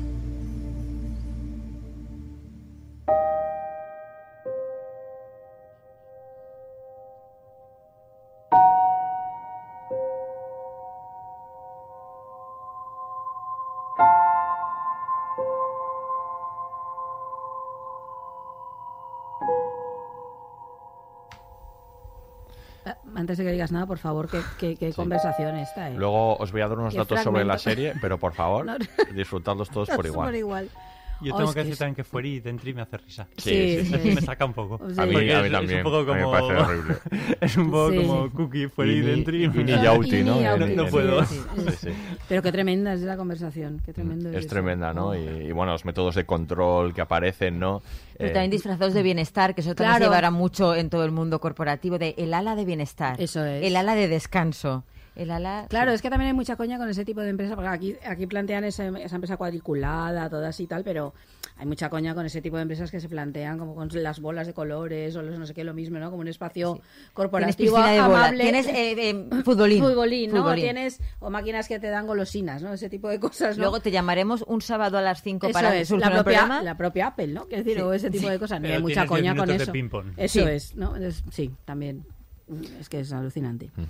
Bueno, y esto, eh, esta serie, además de, muchas otras cosas, pues es una distopía, ¿no? Y una distopía además de control. Veríamos métodos de control como estos. Hay muchos, ¿no? Eh, recuerdo un poco, buena la, la idea esta de- del panóptico de Jeremy Bentham, ¿no? Esa es- estructura carcelaria que había creado en la que en el siglo XVIII en el que el, el guardián, digamos, que podía vigilar a, Mm. a- a todo el mundo sin que le Hombre, lo que viesen. pasa es que está a través de las cámaras. Claro, Aquí la figura es el esto llega, a la- llega a las cámaras, claro, el Pero punto de vista Esta idea de que una vez que te controlan o que te están vigilando, el control se puede ejercer sin hacerlo. O sea, Eso simplemente eso, con la idea de que te, te pueden estar vigilando. Porque tú ¿no? crees que te están vigilando, Y aquí, que aquí hay una sí. idea de, de control o de vigilancia permanente, ¿no? O sea, esa- esta idea que también tomó luego Foucault en el Vigilar y Castigar o Sí. tantas otros, ¿no? Pero que, que esta idea de como de que está siempre vigilado, bueno, les están vigilando permanentemente a través de las cámaras y viendo qué hacen y qué no, y en el momento en el que Mark quiere contarlo algo a Heli, se la lleva una- a un sitio donde le enseña una, el mapa, pero aún así les, les están vigilando, ¿no? Y toda esta idea del control, de, de, de que no puedes escapar de ello, ¿no? En Bueno, pero está en nuestra sociedad, me Claro, temo, ¿no? Ahí esto este de- del mundo laboral. Hoy en día esta idea del control la tenemos, ¿no? Tan, y la hemos asimilado, porque yo, yo recuerdo hace unos cuantos años cuando se empezó a plantear, por ejemplo, el poner cámaras en las calles, hubo un gran debate. Eh, porque qué pasa eso no, no no puedes poner y ahora ya es una cosa que nadie se plantea. Bueno, lo que supone si todo no lo las las tienen, están es que te pidiendo. sientes como inseguro, me llama muchísimo no la atención cómo ha evolucionado eso. Hemos evolucionado a, a un momento no se ponen cámaras a haberlo asumido con toda naturalidad que tú tienes cámaras por todas partes que te filman.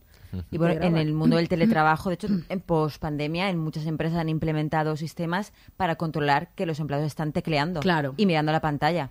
Y si calculan que en X tiempo no estás tecleando, recibes una llamadita del jefe de, oye, como que no estás tecleando. Que a lo mejor has ido al baño o se te ha Pero caído un eso vaso. Solo solucionó hace mucho tiempo Homer Simpson con el Con el pajarito pájaro, este sí. que pegaba en el teclado cada poco. Y eso... Algo así, pues sí, habrá que hacer la trampa. es tremendo, en el fondo. Sí, es sí, decir, sí, todo, sí. todo lo que se plantea en el mundo laboral, en el mundo en general y en el mundo laboral, en la realidad estoy hablando, en nuestro mundo, en realidad es que es tremendo. La serie, claro, lo lleva a estas últimas consecuencias, pero es que obedece a cosas muy reales, ¿no? Pero es que es en el mundo en general. Porque Claro. decir, la palabra bienestar está pervertida. En realidad, o sea, quiero decir, porque hay un montón de productos que nos ofrecen para nuestro no- no- nuestro bienestar, pero el bienestar en realidad lo, lo deberíamos eh, conseguir de, de- otros modos. No necesitaríamos de tener horas extras Claro. para conseguir el, el- el bienestar. Nuestra vida debería estar enfocada en, aunque trabajásemos, obviamente, en, en- en lograr el, el bien- el bienestar por nosotros mismos. Entonces, Sí. al final son todo pa- eh, palabras, eufemismos que, que- que hemos incorporado a nuestra, a nuestra rutina y, al, y al sistema, del que, por cierto, es dificilísimo salir, ¿eh? Que No, que no, yo, yo o sea, no, no hay un- nada fuera del un- sistema. un Yo fueri, soy- yo yo soy no. muy pesimista, yo creo que no hay nada fuera del Claro, que sistema. aquí el bienestar compensa el que tú estás mal precisamente por toda esa cadena productiva en la que estás Eso es. atrapado. Bueno, pero ahora es un gran debate ahora constantemente, ¿no? Con el tema de, este- no sé, muchísimas, no, este, este lema, ¿no? De no, vaya- no vayas al psicólogo, vete a un abogado laboralista A un o vete a un sindicato, sindicato. Es decir, muchísimos de las de los grandes problemas que pueda tener muchísima gente proceden de eso. De, de- de- de- ven, salgo eh, estresadísimo del trabajo, me voy a comprar una vela. Sí. Una vela con olor se- y me la pongo ya con Exacto, eso pues... ya con eso me pasará. Acaba de acaba- ha habido una sentencia ahora, ¿no? Que ha aceptado la, la ansiedad provocada por el entorno laboral a un trabajador, que va a ser que va a abrir una vía para decir no, no es ansiedad porque la empresa le negaba constantemente, era porque claro, le hicieron producir más, bueno, le aumentaron el trabajo mientras estaba solo y no podía controlarlo, provocó la ansiedad. Claro, es que ese es el camino, que decir, es que eso está provocado en unas condiciones laborales demenciales en las cuales no hay derechos y están cada vez, bueno, cada vez hay menos derechos y menos, menos bienestar, ¿no? Entonces es, es, es eso. Luego vamos a hablar ahora de ese elemento que a mí me gusta muchísimo es de la serie, que es el, el libro de, de Ricken, ¿no? De. No hemos hablado Es mucho de lo, parece- de lo que hay fuera, pero bueno, está ese, un chiste tan bueno ese y tan cuñado. cruel y pero tan cómo es esa, esa idea de que, de que mm, en ese mundo totalmente controlado, con esas normas rígidas, ¿no? Que provienen de un libro, que, es, que te existe toda esa mitología, aquello que ayuda a abrir un poco la, la mente de los que están allí, es un libro de autoayuda del tonto. De Chicha y el Nabo. tonto el cuñado, con perdón para el cuñado, pero ese personaje totalmente ridículo, ¿no? Sí. Que se llama eh, The You You Are, eh, algo así como el tú que tú eres, ¿no? Sí. Que es un título perfecto. Todo, todo en el libro es marca Y además que eh, el libro es como autoayuda de la rojo, peor, naranja, ¿no? que destaca absolutamente, Sí, ¿no? en todo ese ámbito. A ver, es que se me parece un chiste absolutamente genial, porque este Sí, de sí. los libros de autoayuda yo lo lamento mucho, pero esto es placebo neoliberal Claro. absoluto. Es, es la cara, o sea, es Eh, la claro. otra cara de produce, Exacto. la mejor versión de tú mismo. Exactamente, y te mírate mañana cada mañana al espejo cuando Sí. tú eres el mejor y sale al mundo ala, a producir y a, y a seguir a lo mejor produciendo. no en una gran corporación, pero entonces te haces autónomo y- Exacto, y, te también. acabas autoexplotando. Efectivamente, eso es, ¿no? Entonces es que me parece un chiste genial Es y muy muy perverso ¿no? y muy retorcido. Muy retorcido porque incluso dices, bueno, con todo lo malo que tiene, porque claro, lee esas frases que a nosotros nosotros nos suenan, pues esa típica frase, ¿no? De, de autoayuda. Eh, pero Sí, claro, hasta qué punto, claro, para ellos es malo si lo que si les ayuda, Claro, ¿no? claro, a ver otro mundo. Claro, es, es algo pero positivo. están en un realidad. lugar donde nada de eso se plantea, claro, y a cualquier frase de estas, no, a mí esto me parece un chiste. Me recuerda mucho a esto un estudio que se hizo hace tiempo sobre la sobre las telenovelas en Brasil y de cómo una- muchas de las telenovelas que nosotros podríamos ver y diríamos qué cosa más horrible, ¿no? Y qué mensajes más horribles ayudó mucho sobre todo a las amas de casa de una época a, es a así, ver y sí. comprobar modelos Claro. de, de funcionar y de, y de ser completamente distintos es a los que conocían, ¿no? Y cómo este tipo de cosas eh, pueden ayudar en muchos casos, ¿no? Me, me recuerda un poco a esta idea, ¿no? Para ellos, claro, para ellos es totalmente liberador el libro este, ¿no? Es una cosa... Claro, pero en ese entorno tan Claro, pues sí. cerrado, ¿no? Donde no hay nada fuera del trabajo, claro, que no deja de ser un elemento extraño. Y aparte es que es un elemento disfuncional que no, es- Claro, que- que, sí. que no pertenece a ese, a ese contexto, que no tiene ni siquiera lo- los colores. De hecho, vamos, quiero decir, por eso en un momento, en, en un primer momento, eh, intentan que no llegue a, Claro. a Mark el, el- el libro, porque saben el poder Claro. que puede tener el libro. Lo que pasa es que, claro, nosotros desde Fueri, pues nos hace risa que, que el libro Claro. sea de, de- de autoayuda que da Y al bastante final, asco. Porque al final tienen muchos paralelos, quiero decir, los libros, lo- el, el libro de manual y el libro de autoayuda al final no Es- dejan de ser pues, claro. un poco lo Sí, mismo. sí. ¿no? Do- dos formas de contar lo mismo. Exacto. Sí, sí, sí, totalmente. Y vamos a hablar ahora un poco que no hemos hablado del mundo del exterior. Eh, Una Mm. cosa que llama mucho la atención del mundo del exterior es que siendo tan surrealista el mundo del interior, el mundo del exterior, del exterior podría estar retratado de una manera más realista, pero sigue habiendo un extrañamiento en el mundo Sí, del exterior. Sigue habiendo, exterior, sí. sigue habiendo cosas un poco, ¿no? Que, bueno, aparte de duras y eso, un poco extrañas, ¿no? Me, me- me hizo mucha gracia al principio esa cena a la que va Mark y en esa cena sin, La cena comida, sin comida, en la que están bebiendo y uno dice, "Oh, mi amiga hace años que no va a una cena con comida, ¿no? Es- sigue habiendo como este humor y este, y, y este, este mundo que también sigue siendo extraño, sigue habiendo esta mezcla también como de, de coches antiguos con, con nuevos también, como para que no te resulte como un mundo Es muy reconocible del todo. No, la parte del parto, ¿no? Cuando va a la otra esas cabañas ahí, También, que, es- sí, sí. que parece como una práctica muy normal, ¿no? Que parece que parece que lo hacen Sí, lo de las camas para que los niños no se traumaticen. Exacto. No sé, es como sí, crea ahí una serie de elementos de extraños que dices, ¿qué mundo es exactamente? Además es oscuro en general, ¿no? Sí. Todo él, no no sé, to- todos los ejercicios que hace también de puesta en escena, que de- dentro de la, de la empresa tienen sentido, ¿no? De esto que decíamos de encerrar a los personajes, ahora lo comentamos con más eso, fuera también se dan. Toda la- no, no sé, están todo el rato reencuadrados, siempre hay como elementos que no te dejan verlos del todo, ¿no? Tanto en la casa de él como en la casa de la hermana, ¿no? Eso se mantiene esa idea de, de- de claustrofobia, ¿no? De, cerra- de mundo cerrado, también está fuera, y muy oscuro, eh, fuera es oscuro. Esto de las escenas de, de exterior, cuando va con el coche o con dron, ¿no? Que vemos ahí los planos cenitales y eso. Pero en general también es un mundo oscuro y realmente tampoco apetecible. No, de hecho, el empleado que huye, o, bueno, que es despedido, no sabe bien que sale de la empresa Pity, eh, fu- fuera se encuentra con un mundo hostil. Sí. O sea, donde no puede, donde no puede, donde no puede huir y, y que tampoco hay un sitio concreto eh, a donde a donde huir que sea que sea mejor, ¿no? También hay una cosa que comentaba antes Miquel respecto pues esa idea de no tener que aspirar a un trabajo en el que te sientas realizado, sino poder ser feliz con un trabajo con el que te pagan y luego te puedes ir a vivir, que es que comentan mucho como un poco la contraposición con que el protagonista antes era profesor. Ah, sí. Pero claro, tú puedes ser profesor y ser también completamente desgraciado en tu puesto de trabajo, es. aunque se suponga que sea, ¿no? Se supone que sea un trabajo mucho más vocacional, eh, en el que no o- se supone que tú te tienes que sentir como, ¿no? mucho más contento con tu vida y hay muchísimos docentes que lo pasan fatal y que, que- y que realmente, bueno, pues trabajan ahí porque tienen que trabajar ahí o que acaban con una baja de depresión brutal porque también es un trabajo muy duro. Entonces también hacen con esa, esa contraposición que dices, pues a lo mejor ese trabajo de profesor tampoco era tan, tan, tan maravilloso. Hombre, yo creo de hecho que en la serie está eso. O sea, Sí. quiero decir, porque dice que después de que muriese su mujer Claro. intentó volver a, a ese trabajo, pero Pero no eh, podía. eh, entiendo que ese trabajo le exigía eh, un, es- un esfuerzo mental que este otro ya se lo, se, Claro. se- se lo está se lo está O sea, que, quitando. que todo el- que abajo el trabajo, o sea, Tra- to- todos trabajo mal. mal. Claro, trabajo todo mal. mal. Es que Pues mientras, claro. si es que en el fondo es eso, mientras, eh, claro, mientras formes parte de una maquinaria en la cual estás produciendo, seas profesor, periodista, eh, lo que sea, ¿no? O formes parte de una empresa, el problema es ese, el problema es que tu, por supuesto, bienestar depende de otros y ellos ganan dinero con tu trabajo. Que a veces hay una, con tu tra- esfuerzo. hay una trampa con los trabajos como más intelectuales Sí. o más culturales, que se asume que como es algo vocacional, es algo que tú estás creando, parece que ya por, ya por eso tienes que ser más feliz y tienes que estar más contento, aunque estés explotadísimo, Eso aunque es. no tengas tiempo libre, aunque las condiciones, sea- condiciones sean horribles.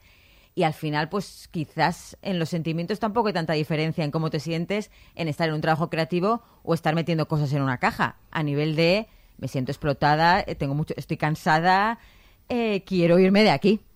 Sí, sí, no, es que ahí... es- no. Otro Lo de- más creativo en un trabajo es que te dejen levantarte a las 11 de la mañana. Eso sí que me parece creativo.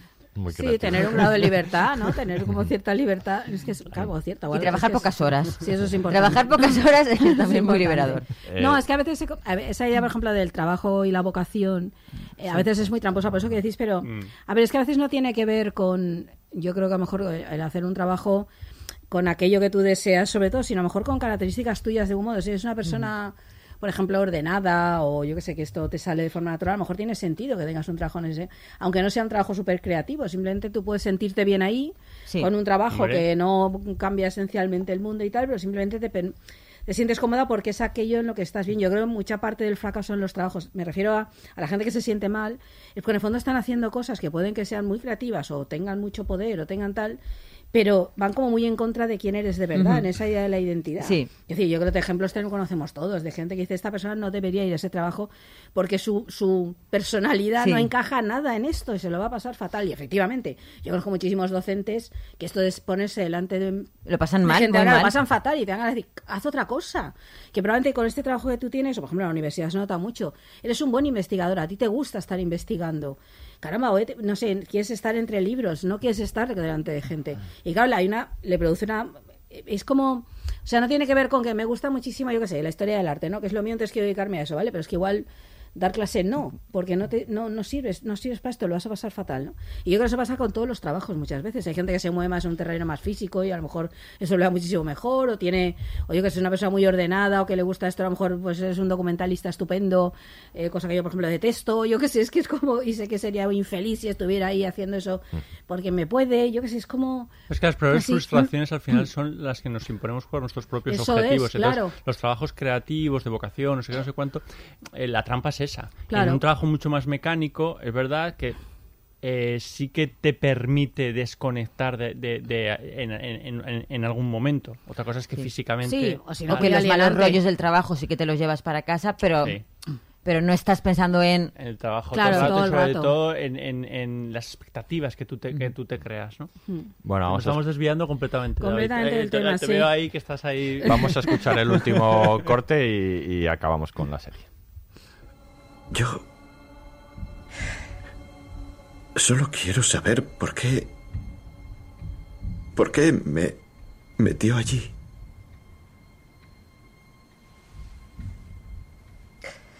Perdió a su mujer. Perdiste a tu mujer.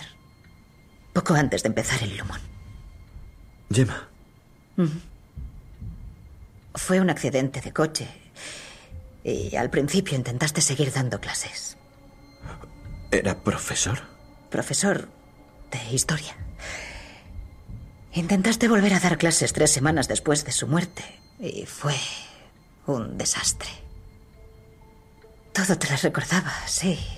Y te causaba dolor. Y creo que por eso pensaste que el trabajo separado podría ah, aliviar en parte tu sufrimiento.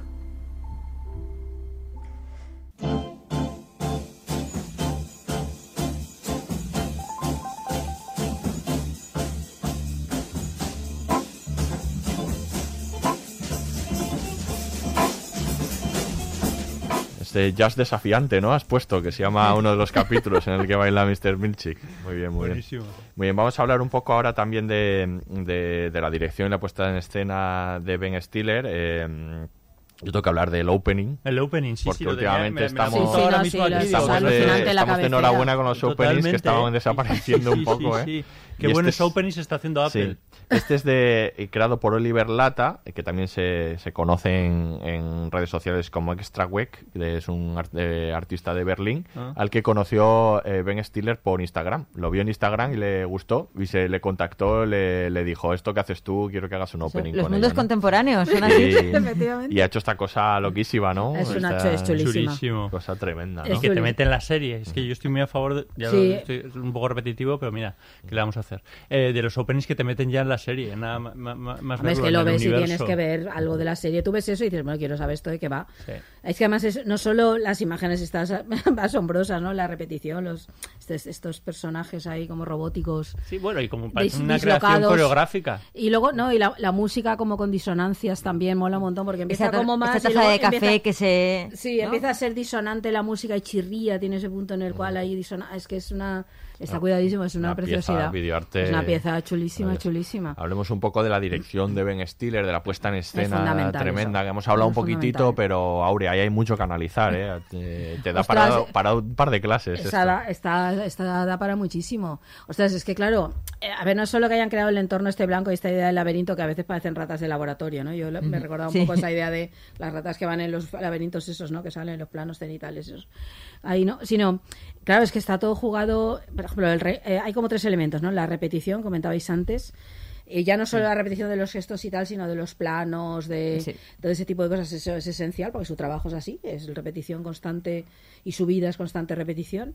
Está el reencuadre, es decir, el hecho de utilizar todos los elementos de la puesta en escena para encerrar a los personajes. Es muy claustrofóbico, los Sí, pasillos, totalmente. las, eh, las entradas, los techos que hablábamos antes, pero también fuera, ¿no? Lo que hablábamos antes, fuera también están como encerrados Sí. ahí, ¿no? Y luego el desencuadre, que los personajes están como descentrados, ¿no? Respecto del centro, pues, bueno, no controlan nada de sus vidas. Entonces, por ejemplo, deja mucho aire arriba, cuando hace Sí. planos medios deja muchísimo aire arriba, y el personaje está como colocado hacia un lado, con una línea de horizonte muy baja y y mucho aire, ¿no? Que, que- es muy desequilibrados, unos planos muy desequilibrados, ¿no? Y, y como empastados contra el fondo ese tan blanco, ¿no? Y como sin profundidad a veces, o al revés, o hacer juega toda esa idea de la profundidad y pone, coloca al personaje ahí al fondo, encerradísimo, en el eh, único resquicio que tienen, ¿no? Como tienen un único resquicio para poder no sé, ser ellos o Sí. hacer algo un poco distinto, ¿no? Salir de su... Es que está jugado a fondo y los colores, ¿no? Todo A nivel cromático, ese blanco y negro, pastel, ¿no? Y luego es verdad que cuando sales fuera, eh, que podrías esperar otro, otra gama de Es colores, oscuro. es oscuro, ¿no? Es un mundo oscuro también, Sí, ¿no? A no nivel- sé, es que yo creo que ahí hay un trabajo extraordinario, vamos, de... Entiendo que de Ben Stiller y del creador, entiendo que lo han hecho y todo el trabajo de dirección artística, la- el vestuario, en la interpretación de los actores adaptadísima, ¿no? Porque es, ya es, es distinta dentro y fuera. la- dentro es, es más robot, más se mueven como tiesos, como robots, ¿no? La idea que decía antes Sí. Miquel esta, ¿no? De, de convertirlos en robots ahí, siguen las esquinas todo el rato, ¿no? Y luego, por ejemplo, la cámara lo que hace es, en la, en la parte de los del pasillo, a veces sí que los sigue, pero otra, la mayoría de las veces lo que hace es como salirles al paso. Igual que tú, claro, ellos no tienen ni idea de la esquina que van a doblar, a veces la mayoría de las veces no saben qué, qué otras cosas hay ahí. Entonces lo que hace es que la cámara le- de pronto sale y te los encuentras, ¿no? Es como no, no les sigue porque ellos no dominan el espacio, ¿no? Entonces esto lo hace muchísimas veces esa sensación de, de claro, porque ellos no sabes, nadie sabemos ese laberinto cuán, cuán grande es, cuántas habitaciones hay ahí, cuántas salas. Ni cuánta eso- gente trabaja. ni cuánta Claro. gente. Entonces, claro, lo que te hace es como todo este, todo este juego, ¿no? Juega muchísimo eso, muchísimo contrapicado, ¿no? Que permite eso, ver los techos, las figuras muy, muy desequilibradas dentro del espacio, ¿no? Es que es... Y las simetrías, claro. Hay Claro. jugadas justamente para contar esa idea de la alienación, ¿no? Porque la simetría en teoría es buena, ¿no? Es como muy clásica, ¿no? La idea del... Si la no te simetría, un mundo obsesionas con la simetría, sí. un Pero aquí no, aquí... Claro, es que es eso, aquí es, la es idea inquietante, ¿no? Es Claro, inquietante. sí, sí, Ay, sí. Como, esto es demasiado Claro, simétrico. claro. ¿Qué está pasando? Claro. Es inhumano. Claro, es la- el juego de la- es todo geométrico, ¿no? Jugar a la geometría. Cuando vemos los planos cenitales de que vemos su me- las cuatro mesas en aspa ahí Sí. colocadas, ¿no? O los juegos que hace cuando levantan, es que eso me parece súper inquietante. El panel ese que los separa, lo bajan y lo Sí. suben, ¿no? Ahí ese- Y sale una juegos- cabecita. Sí, es que es. va, eso juega, hay una coreografía. Decías tú antes lo de Sí, coreografía. sí, yo sí, creo no, que no, está. no, no, es que Sí. estoy seguro que, que- es que hay un trabajo coreográfico movimientos a la ellos, hora los de- de, de- de- desplazamientos. de trabajar con, con- con los actores. Y luego a veces tú hablas, siempre- hablas de esa cuestión un poco es- es- estresante ¿no? y claustrofóbica, pero a veces juega con la profundidad de campo.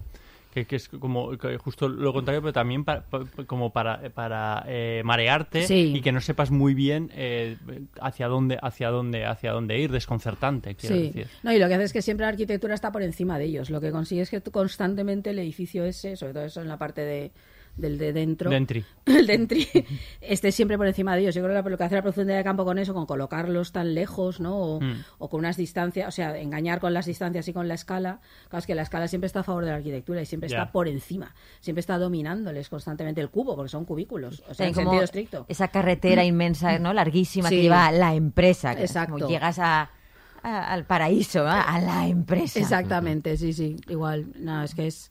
O incluso fuera, cuando hace los planos cuando llegan con el coche, que son planos cenitales también, todo muy súper geométrico, ordenado, aislado. Una sensación de. Es que fuera, yo creo la sensación es que, de- que no hay prácticamente vida. No. Excepto el momento Claro. que vemos la manifestación, es. Bueno, el tipo este que va diciendo en contra de la separación, ¿no? Es que yo. eh, Eso, sí. Parece como que vive en una especie de viviendas de la empresa o una cosa de estas, ¿no? Como que en un mundo de que no hay mucho, ¿no? Ahí donde tal. Muy poco. Y con esta poco- nieve, hielo en la Sí, calle, esta sí. sensación. Las casas son como oscuras, la madera, no sé, es como tiene un mundo ahí. Sí. Hablemos ahora un poco también de los personajes de, que la componen, que hemos hablado poco de ellos. Eh, empecemos por Mark, que es el Mm. más el protagonista. Eh, de todos queremos saber qué hay fuera, ¿no? O sea, eh, qué, qué les ha sucedido, porque hay alguna motivación para, para eh, someterse al procedimiento, ¿no? Y, y separar eh, sus vidas de esta manera. En el caso de Mark, bueno, es un caso muy paradigmático. Hemos hablado mucho de este tema en otras en otros podcasts que hemos hecho, como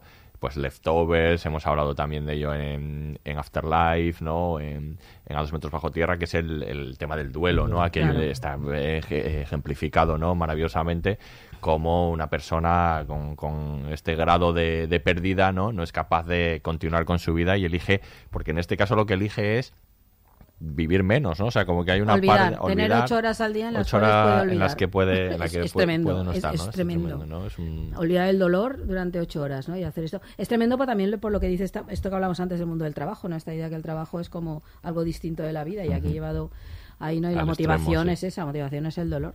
El Pero poder sí. pensar en otra cosa durante Claro. un tiempo. Que yo creo que sí que, ¿no? en algunos momentos fastidiados de la vida, sí que dices, ay, mira, ojalá poder dar un interruptor unas horitas. Claro.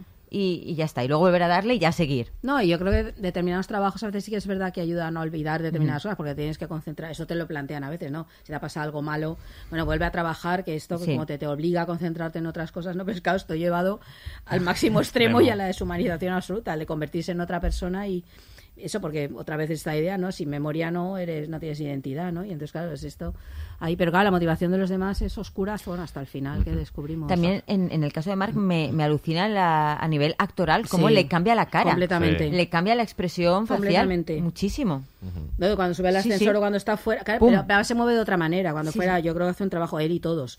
Cuando está, pero que en él se nota más porque Claro. tiene Hemos fuera y dentro. más. le puedes comparar. Sí, Los mí no lo rasgos, Los rasgos, Claro. no, y la forma de moverse. Bueno, es verdad que le ponen como, de pronto el pelo tiene como el más esto dentro, pero es dentro es más robótico, Sí. es, es rígido, es- está siempre en tensión. A eso le va bien, ¿eh? Lleva- que le va genial, le va genial, le va genial. Que no te gusta Sí. demasiado. Te eh, recuerdo que en Big Little Lies trabajaba de pie. Es que sabía que lo ibas a decir. Qué Sí. gracia me hace Es esto. que me- trabajaba de pie en casa, que era una cosa como estar en el ordenador sí. de pie. No, Sí, era una cosa es que yo no entendía todo el rato y me sacaba. Y entonces ahora lo veía aquí sentado y digo, pues es que este chico es que es, es que es rígido. mucha gracia cada vez que lo dices.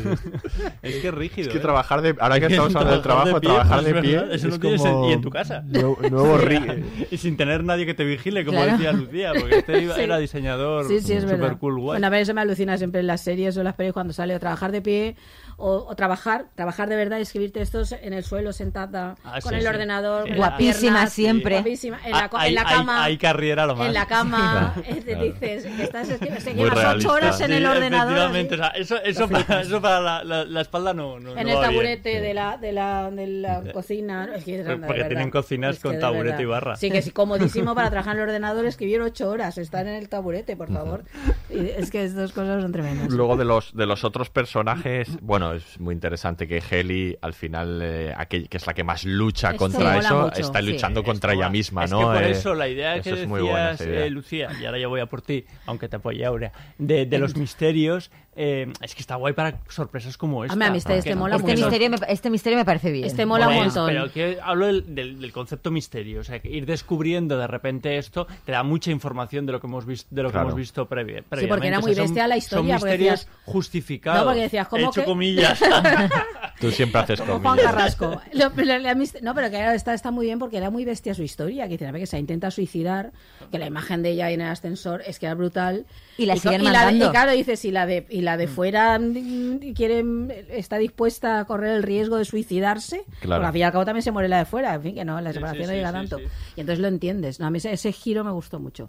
Porque además explicaba muy bien y da mucho juego. Y luego hay varias oposiciones ahí interesantes. El, por ejemplo, en el caso de Heli y el de Irving son, son contrarios. O sea, Irving es el, precisamente el que más obedece ¿no? dentro de la, de la empresa, pero luego vemos que su exterior, el exterior de Irving, es un tío que tiene ahí como Está con todas las notas y tal, está intentando Está averiguar, investigando. investigando, ¿no? Y alguien que está en el ejército o y algo, alguien- ¿no? Su, padre, Su padre, parece, ¿no? ¿no? Algo así como Y, esa- y el, como- pin- y el pintacuadros. y el pintacuadros. Pinta- bueno, sí. esa- esa- bueno, hablamos es de los pintor y, y ad- y admira la, la- la obra pictórica de que hay en la oficina, Sí. ¿no? También. Y pero funciona al opuesto que Kelly, ¿no? Que es precisamente lo contrario, ¿no? Y luego me gusta también, eh, entre. Por ¿Has hablar un poco. Kelly?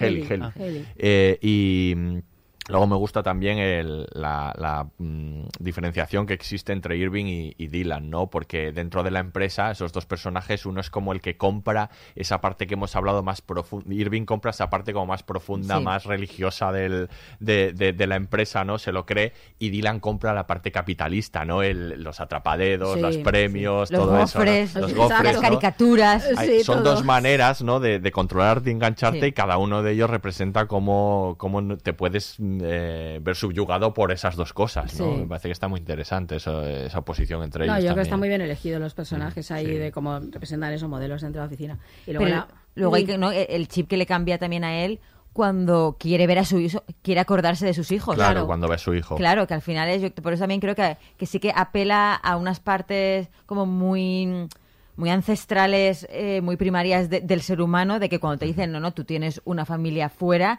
y en el Claro. es que yo la quiero conocer, Claro. no quiero no, Sí. no quiero no saber quién es esa gente. Sí. Decía Patricia Arquette que, que una vez que conoces que tienes hijos fuera, pues que los atrapaderos te parecen una mierda. Claro, obviamente, obviamente, claro, es que es así. Claro, y en eso funciona. Y el funciona personaje de. Patricia Arquette, aquí por favor, o sea, por la interpretación de Patricia. sí, Una sí. maravilla. No, ella y- que me y- parece extraordinaria, Sí, sí. porque es el miedo que da, la, la- la violencia que es capaz de manifestar, ya no cuando hace algo, sino con la mirada y con el, con el cuerpo, que es decir, hace un trabajo, me parece y, y el de Tramel Tillman, que es Mr. Milchick, Bueno, que este es también está. es- los dos están en un- hacen un dúo terrorífico. que da mucho ahí. miedo, Sí. muchísimo Además, miedo. el típico encargado, ¿no? Cargo medio dinámico. Sí, que se luego irá subiendo en la empresa. Sí, ¿no? sí, sí, este sí. va así, él está dispuesto a enseguida. hacer todo. Ibas a decir algo de los cuadros de Irving, y que es, No, que es que, muy es, que, llamativo. es que me parece Y genial. Toda su relación con Es Christopher que, bueno, Walken. eso os quería Eh, hablar. Claro, pues- es por esto hay que hablarlo, porque eso es una preciosidad. Yo creo que no olvidas jamás la primera vez que se tocan las manos. Los de- Es que esto me parece tan bonito.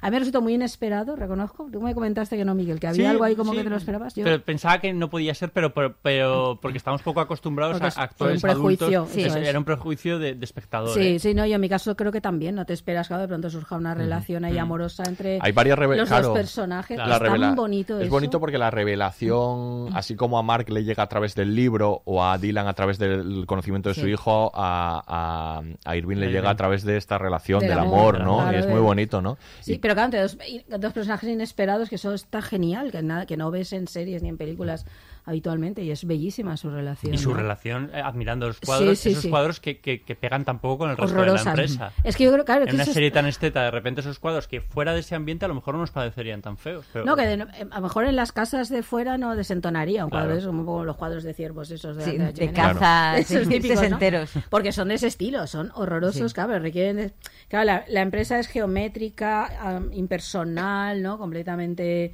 blanca y demás, pero los cuadros tienen que contar historias. Entonces, claro, apela a un estilo artístico, eh, pues estilo remordimiento este, ¿no? Así como de, de, de- de feísimo, ¿no? De realismo de este cutre como tal, que son horrorosos los cuadros, pero, pero les llaman la atención y claro, visualmente destacan una barbaridad.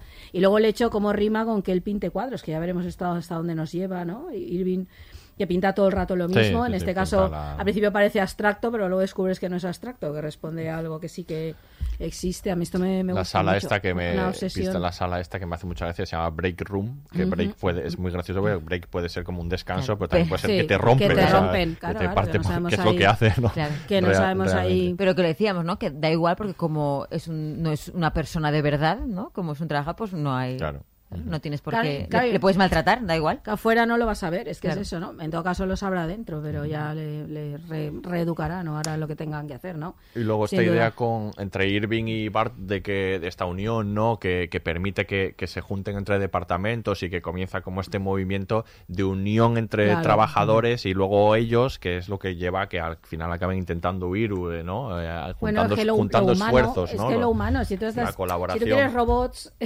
humanos que sean robots, al final lo humano prevalece, ¿no? Claro. Es esa idea, entonces lo humano es el amor. que Frente es a la eso, ¿no? El- división y la deshumanización, la unión, la ¿no? unión, Y claro, la- y el, y la- pues el amor, el, encontrar a otro, el re- reconocer a otro, ¿no? Pues eso es lo que... De hecho, también ahora en Estados Unidos justo están viviendo un revival, revival del movimiento sindicalista en Starbucks, en, en Claro. como grandes empresas con gente súper, súper precaria que están empezando a organizarse para pedir aumentos de sueldo, para pedir pequeños derechos.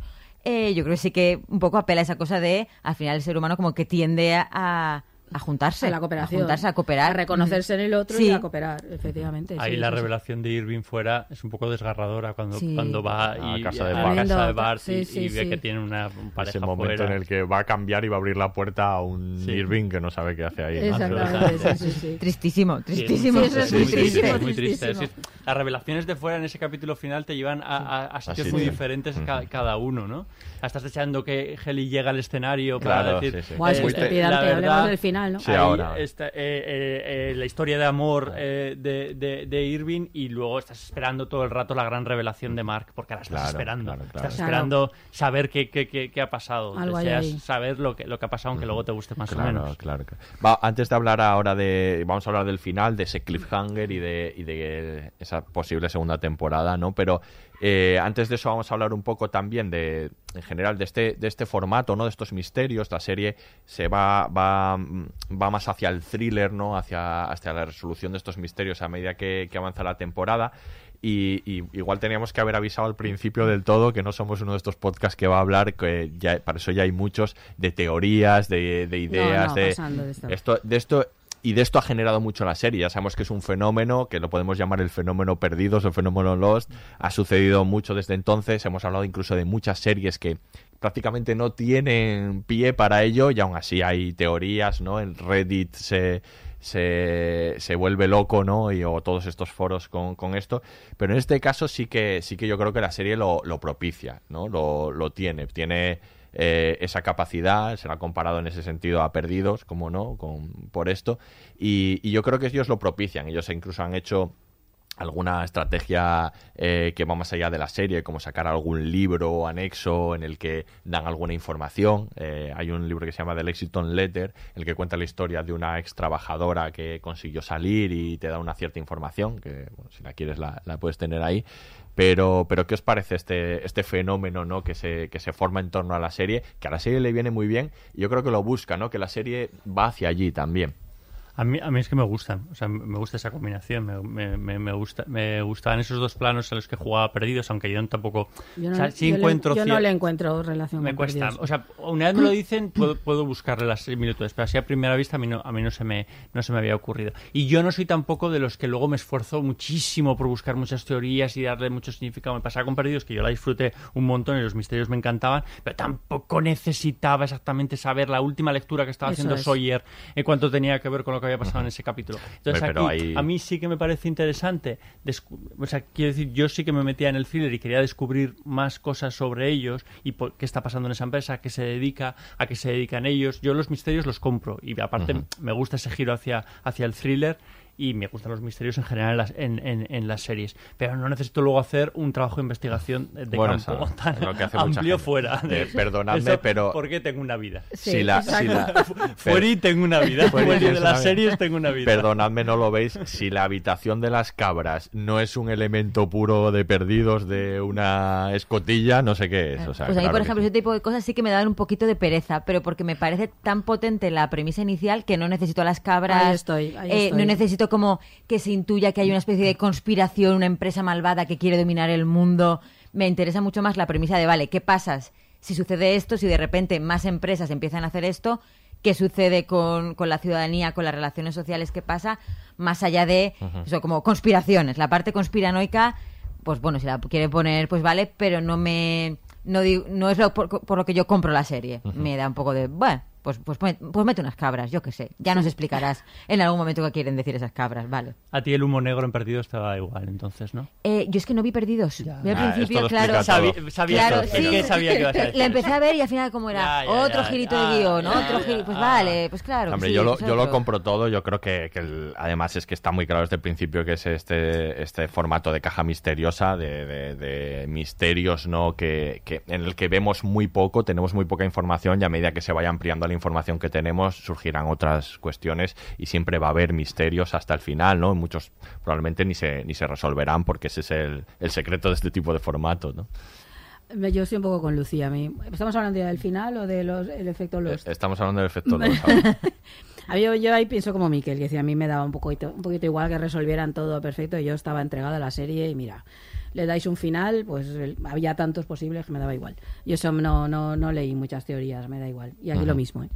Pero me Pero te gustan los misterios, o sea, Ya, ese giro thriller. Mm, Regular. Eh, a ver, yo es verdad que quieres saber, por, por ejemplo, yo un misterio sí que quiero saber es por qué, ha- por qué han hecho cada trabajador ha decidido hacer la Claro, separación. sí, sí. Esto sí, porque esto me parece esencial, porque me parece tan brutal que sí que quiero saber eso. Entonces ya sé el caso de Mark y me gustaría O sea, saber la parte otros. psicológica, ¿no? Claro, por eso, ¿qué, qué mueve a alguien a hacer algo tan bestia como es ponerse un chip para hacer esto? A mí esto me gusta mucho.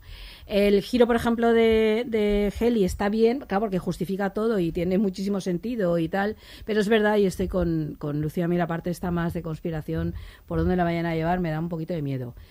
En- en- me, me molestó un poco, te dejo que lo digas tú, como lo has dicho antes. Lo O a peor. ver, sí. Como que- ya el, el, el giro final, final, final. Final, el de Mark, ¿no? Eh, sí, el de, el de que la esposa y la psicóloga al menos tengan la misma cara, que yo ahí sí que he leído alguna teoría de la Sí. conspiración, de si es un robot con la cara de la otra. De mira, es que no, no, hacía, no hacía falta. Sí, yo ¿Para lo qué? pienso también. Pero si no sabéis la respuesta, ver, ¿cómo, eso es- cómo- claro, cómo- gracias. cómo sabemos que no hace falta? O sea, a ver, a ver, el descubrimiento de Heli y, y todos los descubrimientos que he visto sí que os gustan porque sí que hacían falta. Pero este, que aún No, sabemos nada porque nos han dejado ahí, no hacían falta. Pero ya está, pues la- sabemos, pero porque Madre de nos estaba explicando, Claro, el- la mujer se ha muerto, pues se ha muerto. No, a ver, ¿O no? A ver, ¿O deja- no? a ver, a mí la parte de thriller, a ver, la puedo entender que desarrollo, porque obviamente hay muchos misterios que resolver ahí, de la propia empresa, de los personajes y tal. Pero es verdad que me parecía todo tan potente que a lo mejor no necesito que ahora se nos metamos en una peripecia de saber por qué la mujer que estaba muerta en realidad no está muerta, qué tal, me da un poco de miedo. Pues si lo hacen Le bien, doy, esto va a espera, ser, la- esto va a ser la iba a leche. decir que le doy un voto de confianza porque me ha parecido tan maravillosa esta primera temporada que les doy un voto de confianza a los creadores porque pienso que, que no lo van a hacer mal y que pero seguramente me tragaré mis palabras y me alegraré muchísimo si esto es así, lo diré públicamente. Vale. Pero es verdad que me dejó como, ay, es que esto me parecía como previsible, no sé cómo explicar. El resto de la serie me parece original, creo que va por caminos que no te esperas, te sorprende todo el rato. A ver, el capítulo final me pareció trepidante, o sea, desde el punto de vista como espectadora era trepidante, o sea, una cosa de, de, de, por Sí. favor, era, estaba absolutamente entregada, me parece que está muy bien hecho, esto me encantó. Pero es verdad que me parecía como una especie de solución fácil, no sé si Como un así. poco como forzada, ¿no? Te voy a impactar un poquito. Ahora voy a parecerme a otras series que Sí. ya juegan a esto de la conspiración y que igual luego lo hacen genial, os, os lo digo en serio, porque les doy todo el voto de confianza porque hasta ahora lo han hecho muy bien, pero fue como, ay, Pero sí. parece lógico, ¿no? Que dentro de esa empresa sea, o sea, esa empresa que te está retratando, eh, sea también haya algo. Hombre, algo habrá, que si la empresa Hay una malignidad ahí, A ver, yo quiero saber a qué se dedica esa empresa, que Claro, coño Están sirven capturando los a gente números. para que ¿qué son junte esos números. Yo quiero saber eso, sí, pero Claro. no sé. A, a ver, yo creo que lo, lo fijamos en lo de la mujer de Mar porque es tal vez lo que menos te esperas, que de pronto haya algo ahí que ya se presta mucho a esto. Ahora vamos a hacer que sí que está viva, pero no, pero sí. Los otros era simplemente vas viendo su vida fuera que no la habías visto. Es distinto. Que está un poco como melodramático. Sí, plan, eso Te es. creías que estaba muerta, pero no, a lo mejor es- está en coma, está no sé qué. Sí, o la han convertido, le han puesto el Sí. chip y se ha quedado ya siempre separada y no sabe quién es. ¿Cómo ¿no? se quejan sin saber lo que, no, lo que va a no, suceder, pero, me- ¿no? pero, no, pero fue lo- yo fue lo que sentí de verdad. Sí, sí. Cuando lo vi fue como, no, coño, no, esto, esto no. Pero bueno, insisto, les doy un voto de confianza, lo han hecho muy Pero bien, pero me yo- parece yo como ir a un camino pensar, fácil. y, y me parece ir a un camino así, fácil. que es que eh, los misterios a- a- ayudan a todo lo que os ha gustado, eh, eh, a esa otra Sí, parte de, la, de la serie. Sí, pero que los misterios están bien y yo quiero Claro. saber para qué sirven los números y que sirven para Claro. algo, para qué, qué hay en la, en la ¿Ves cómo quieres saber los números? los No, números pero quiero saberlo dentro de ese mundo, de cómo han creado eso. Quiero entiendo, quiero Pero saber es por que a lo es- mejor esto nos va a ayudar, lo de la mujer de Sí, Mark, no a lo dudo. A ver, va que no lo Pero, dudo. pero Mark Sí. podría ser un viudo tristísimo y, Y ya está. funcionaría igual. Un No, viudo muy no lo triste. sabemos aún. Claro. Pero, pero, o sea, en el universo que nos han A mí, presentado. a mí me bastaba con que en fuera... el- En el, en en otro universo. No, en el metaverso a mí me estáis. bastaba con que fuera un viudo triste Sí. que ya me parece muy fuerte que decida me pongo el chip a Claro. olvidar el dolor durante un tiempo y poder Y, dedicarme y- a otra y vivir cosa. así su duelo. Claro, y vivir su duelo. Y el resto de personajes ya los iremos descubriendo. Yo Ese es que también te digo que soy. soy Me parece soy, como melodramático, mucha peripecia, Soy muy, disfrutón. muy thriller. Disfrutón Sí, en las yo- series. yo entonces yo a mí un buen me- cliffhanger me va. A mí un cliffhanger me va y desde luego me apunto, a, to- todos los todo. misterios igual Sí. que lo hacía en Perdidos. Claro. Yo creo además que esta es una pregunta que os iba a hacer, pero que es eh, hasta qué punto en la segunda temporada creéis que se puede mantener esta crítica o ese, o ese tono de, de la primera parte de la serie o que la serie puede avanzar más hacia este otro modelo de... Pues ese, sí, de ese es el tema. Y a mí me parece difícil Va mantener difícil. A mí me parece el- difícil esa primera parte que hemos Sí. visto de la serie en una serie a largo Depende plazo. de lo que amplíen el mundo de la empresa. Claro, queda mucho por conocer ahí. Cómo Es lo una hagan. serie que se va a ir, va a ir ampliando el mundo, obviamente, porque ese es el, el camino que lleven, llevan este tipo de series, ¿no? Va a ir ampliando el mundo, probablemente conoceremos más esa empresa, ¿no? Y, y, eh, y los personajes fuera. Que, Yo tengo que- la sensación de que vamos a conocer otro departamento. Sí, probablemente sí. Y, y que entonces nos asomaremos a, a- a la empresa desde otra perspectiva. Ahora irán confluyendo los personajes que, que- que- que ya conocíamos. Pero yo creo que el punto de arranque puede ser que conozcamos otro, otro, otro departamento. Pero parece difícil que esa premisa más Sí, crítica, sí. que es lo que os ha atrapado a vosotras, eh, se mantenga por lo menos desde, desde, desde, el, mismo, desde el mismo modo. Sí, También es verdad que era, eh, se agota un poco más rápido, ¿no? O sea, quiero decir, y que está muy bien trabajada ¿eh? En, los nueve capítulos. Entonces hay, hay veces que tampoco necesitas Eso es. mucho más. Fíjate aquí en, el- en- en el- podcast y nos ha dado para, para, de- para, para debatir. Entonces es que, eh, oye, eh, eh, good done, lo habéis hecho muy bien. O sea, Sí. un trabajo hecho de puta madre. Sí, sí, sí. Yo, yo creo que es una serie que no da para muchas temporadas. Mi sensación es esa. Quiero decir que puede, que puede dar para otra y tal, y yo no sé si pueden estirar ese mundo mucho. No, que les pase Aurea- un poco Aurea, como a Westworld. que siempre dice esto. No, pero, de pero que le pase un poco como que a, no sé West, por qué como a. Westworld, que la, que la, para temporada, la primera o sea. temporada era chulísima y luego fueron como ampliando el campo y la serie tenía menos interés. Sí, a mí la, la primera me fascinó de Claro. uno y luego ya era como... uf, Otra, sí, ¿verdad? qué complicación, otra vueltita de tuerca, otra vueltita Pues de un tuerca. poco me da miedo Pero esto. que las series Bueno, son pero eso, son Perdidos hizo muchas Sí, temporadas y, eso. Es que y eran gustan las estupendas. series. Os gustan las series de una temporada Pues, solo. ojo, Porque ahora me dice que no la- me gustan la- las series. Vini- Bueno, hay que decir ¿Será que... posible? Hay que decir que la... Vueltas de, de- de tuerca y no sé cuánto. Es que eso han sido las series. Sí, siempre. pero bien, pero bien, que las, pero a ver, que insisto que le voto de confianza, que lo han hecho muy bien hasta ahora y que igual le sale de puta madre y me tragaré mis palabras públicamente, no pasa Y nada. vendremos aquí a, a- a- Ahí, a ahí, haré yo testificarlo. aquí el Bueno, hay que, hay que decir que la serie iba a tener eh, iba a tener eh, 10 capítulos, que al que final 10 temporadas, digo, el Don Hamacuco. iba a tener 10 capítulos, al final se quedaron en 9 y que si alguien quiere culpar del cliffhanger a, a alguien, tiene que ser a Ben Stiller, porque eh, el guionista Dan Erickson había escrito eh, un... Este capítulo hubiera sido, digamos, el penúltimo, y el Mm. último hubiera explorado las ramificaciones de lo que sucede en este. Y Ben Stiller de- de- le dijo que lo mejor era acabar de esta manera. ¿no? Con, con cliffhanger. No, a mí eh. eso no me parece mal. Yo creo que claro. da- lo que han planteado da para mucho, pero da para mucho, ya veremos cómo. ¿Vale? Eso es. Stop, falsas mujeres muertas, por favor. Por favor, sí, es que es como. Era precis, pero sí, nada. En fin, pues... Nada, que no nos hemos convencido. No. Pues no no las pasa hemos convencido. Pues no. ¿Qué le vamos a hacer, Miquel? Otra vez será. Seguiremos. Lucía, nosotros. muchas gracias por habernos acompañado. Nada, muchas este gracias a podcast. vosotros. Ha sido súper divertido. La verdad que sí. Co- Casi tan divertido como trabajar. Ah, te daremos el, la recompensa Un correspondiente. gofre. Un No, no, no, no, gofre. no, no, no, se ha ganado, como para un gofre mal. se ha ganado su atrapadedos. Toma. Y se lo vamos, y se lo vamos a dar. Eh, ahora, Miquel, oye, llevamos unos cuantos. a- Bueno, iba a decir unos cuantos alegres y anterior fue Pachinko. No, nada, nada. No he dicho nada. Sí, sí, A sí. tampoco y es esta tampoco es alegre. Igual visión de la alegría hay que revisarla. ¿eh? No, al final, no, es verdad, al final No, ni- está muy ninguno. alegre. va a haber que hacerte el lazo. Alguna comedia, por sí. favor, alguna comedia sí, hay que hacer. sí, sí, sí. O Heartstopper, que nos la piden mucho. Pues, Veremos pues anímate, Anímate. anímate, David, a verla. Vale, vale. Me animaré. Pues nada, aquí se despide el Laboratorio de Investigación de Series, el único podcast serífilo con una separación por plataforma. Hasta la próxima.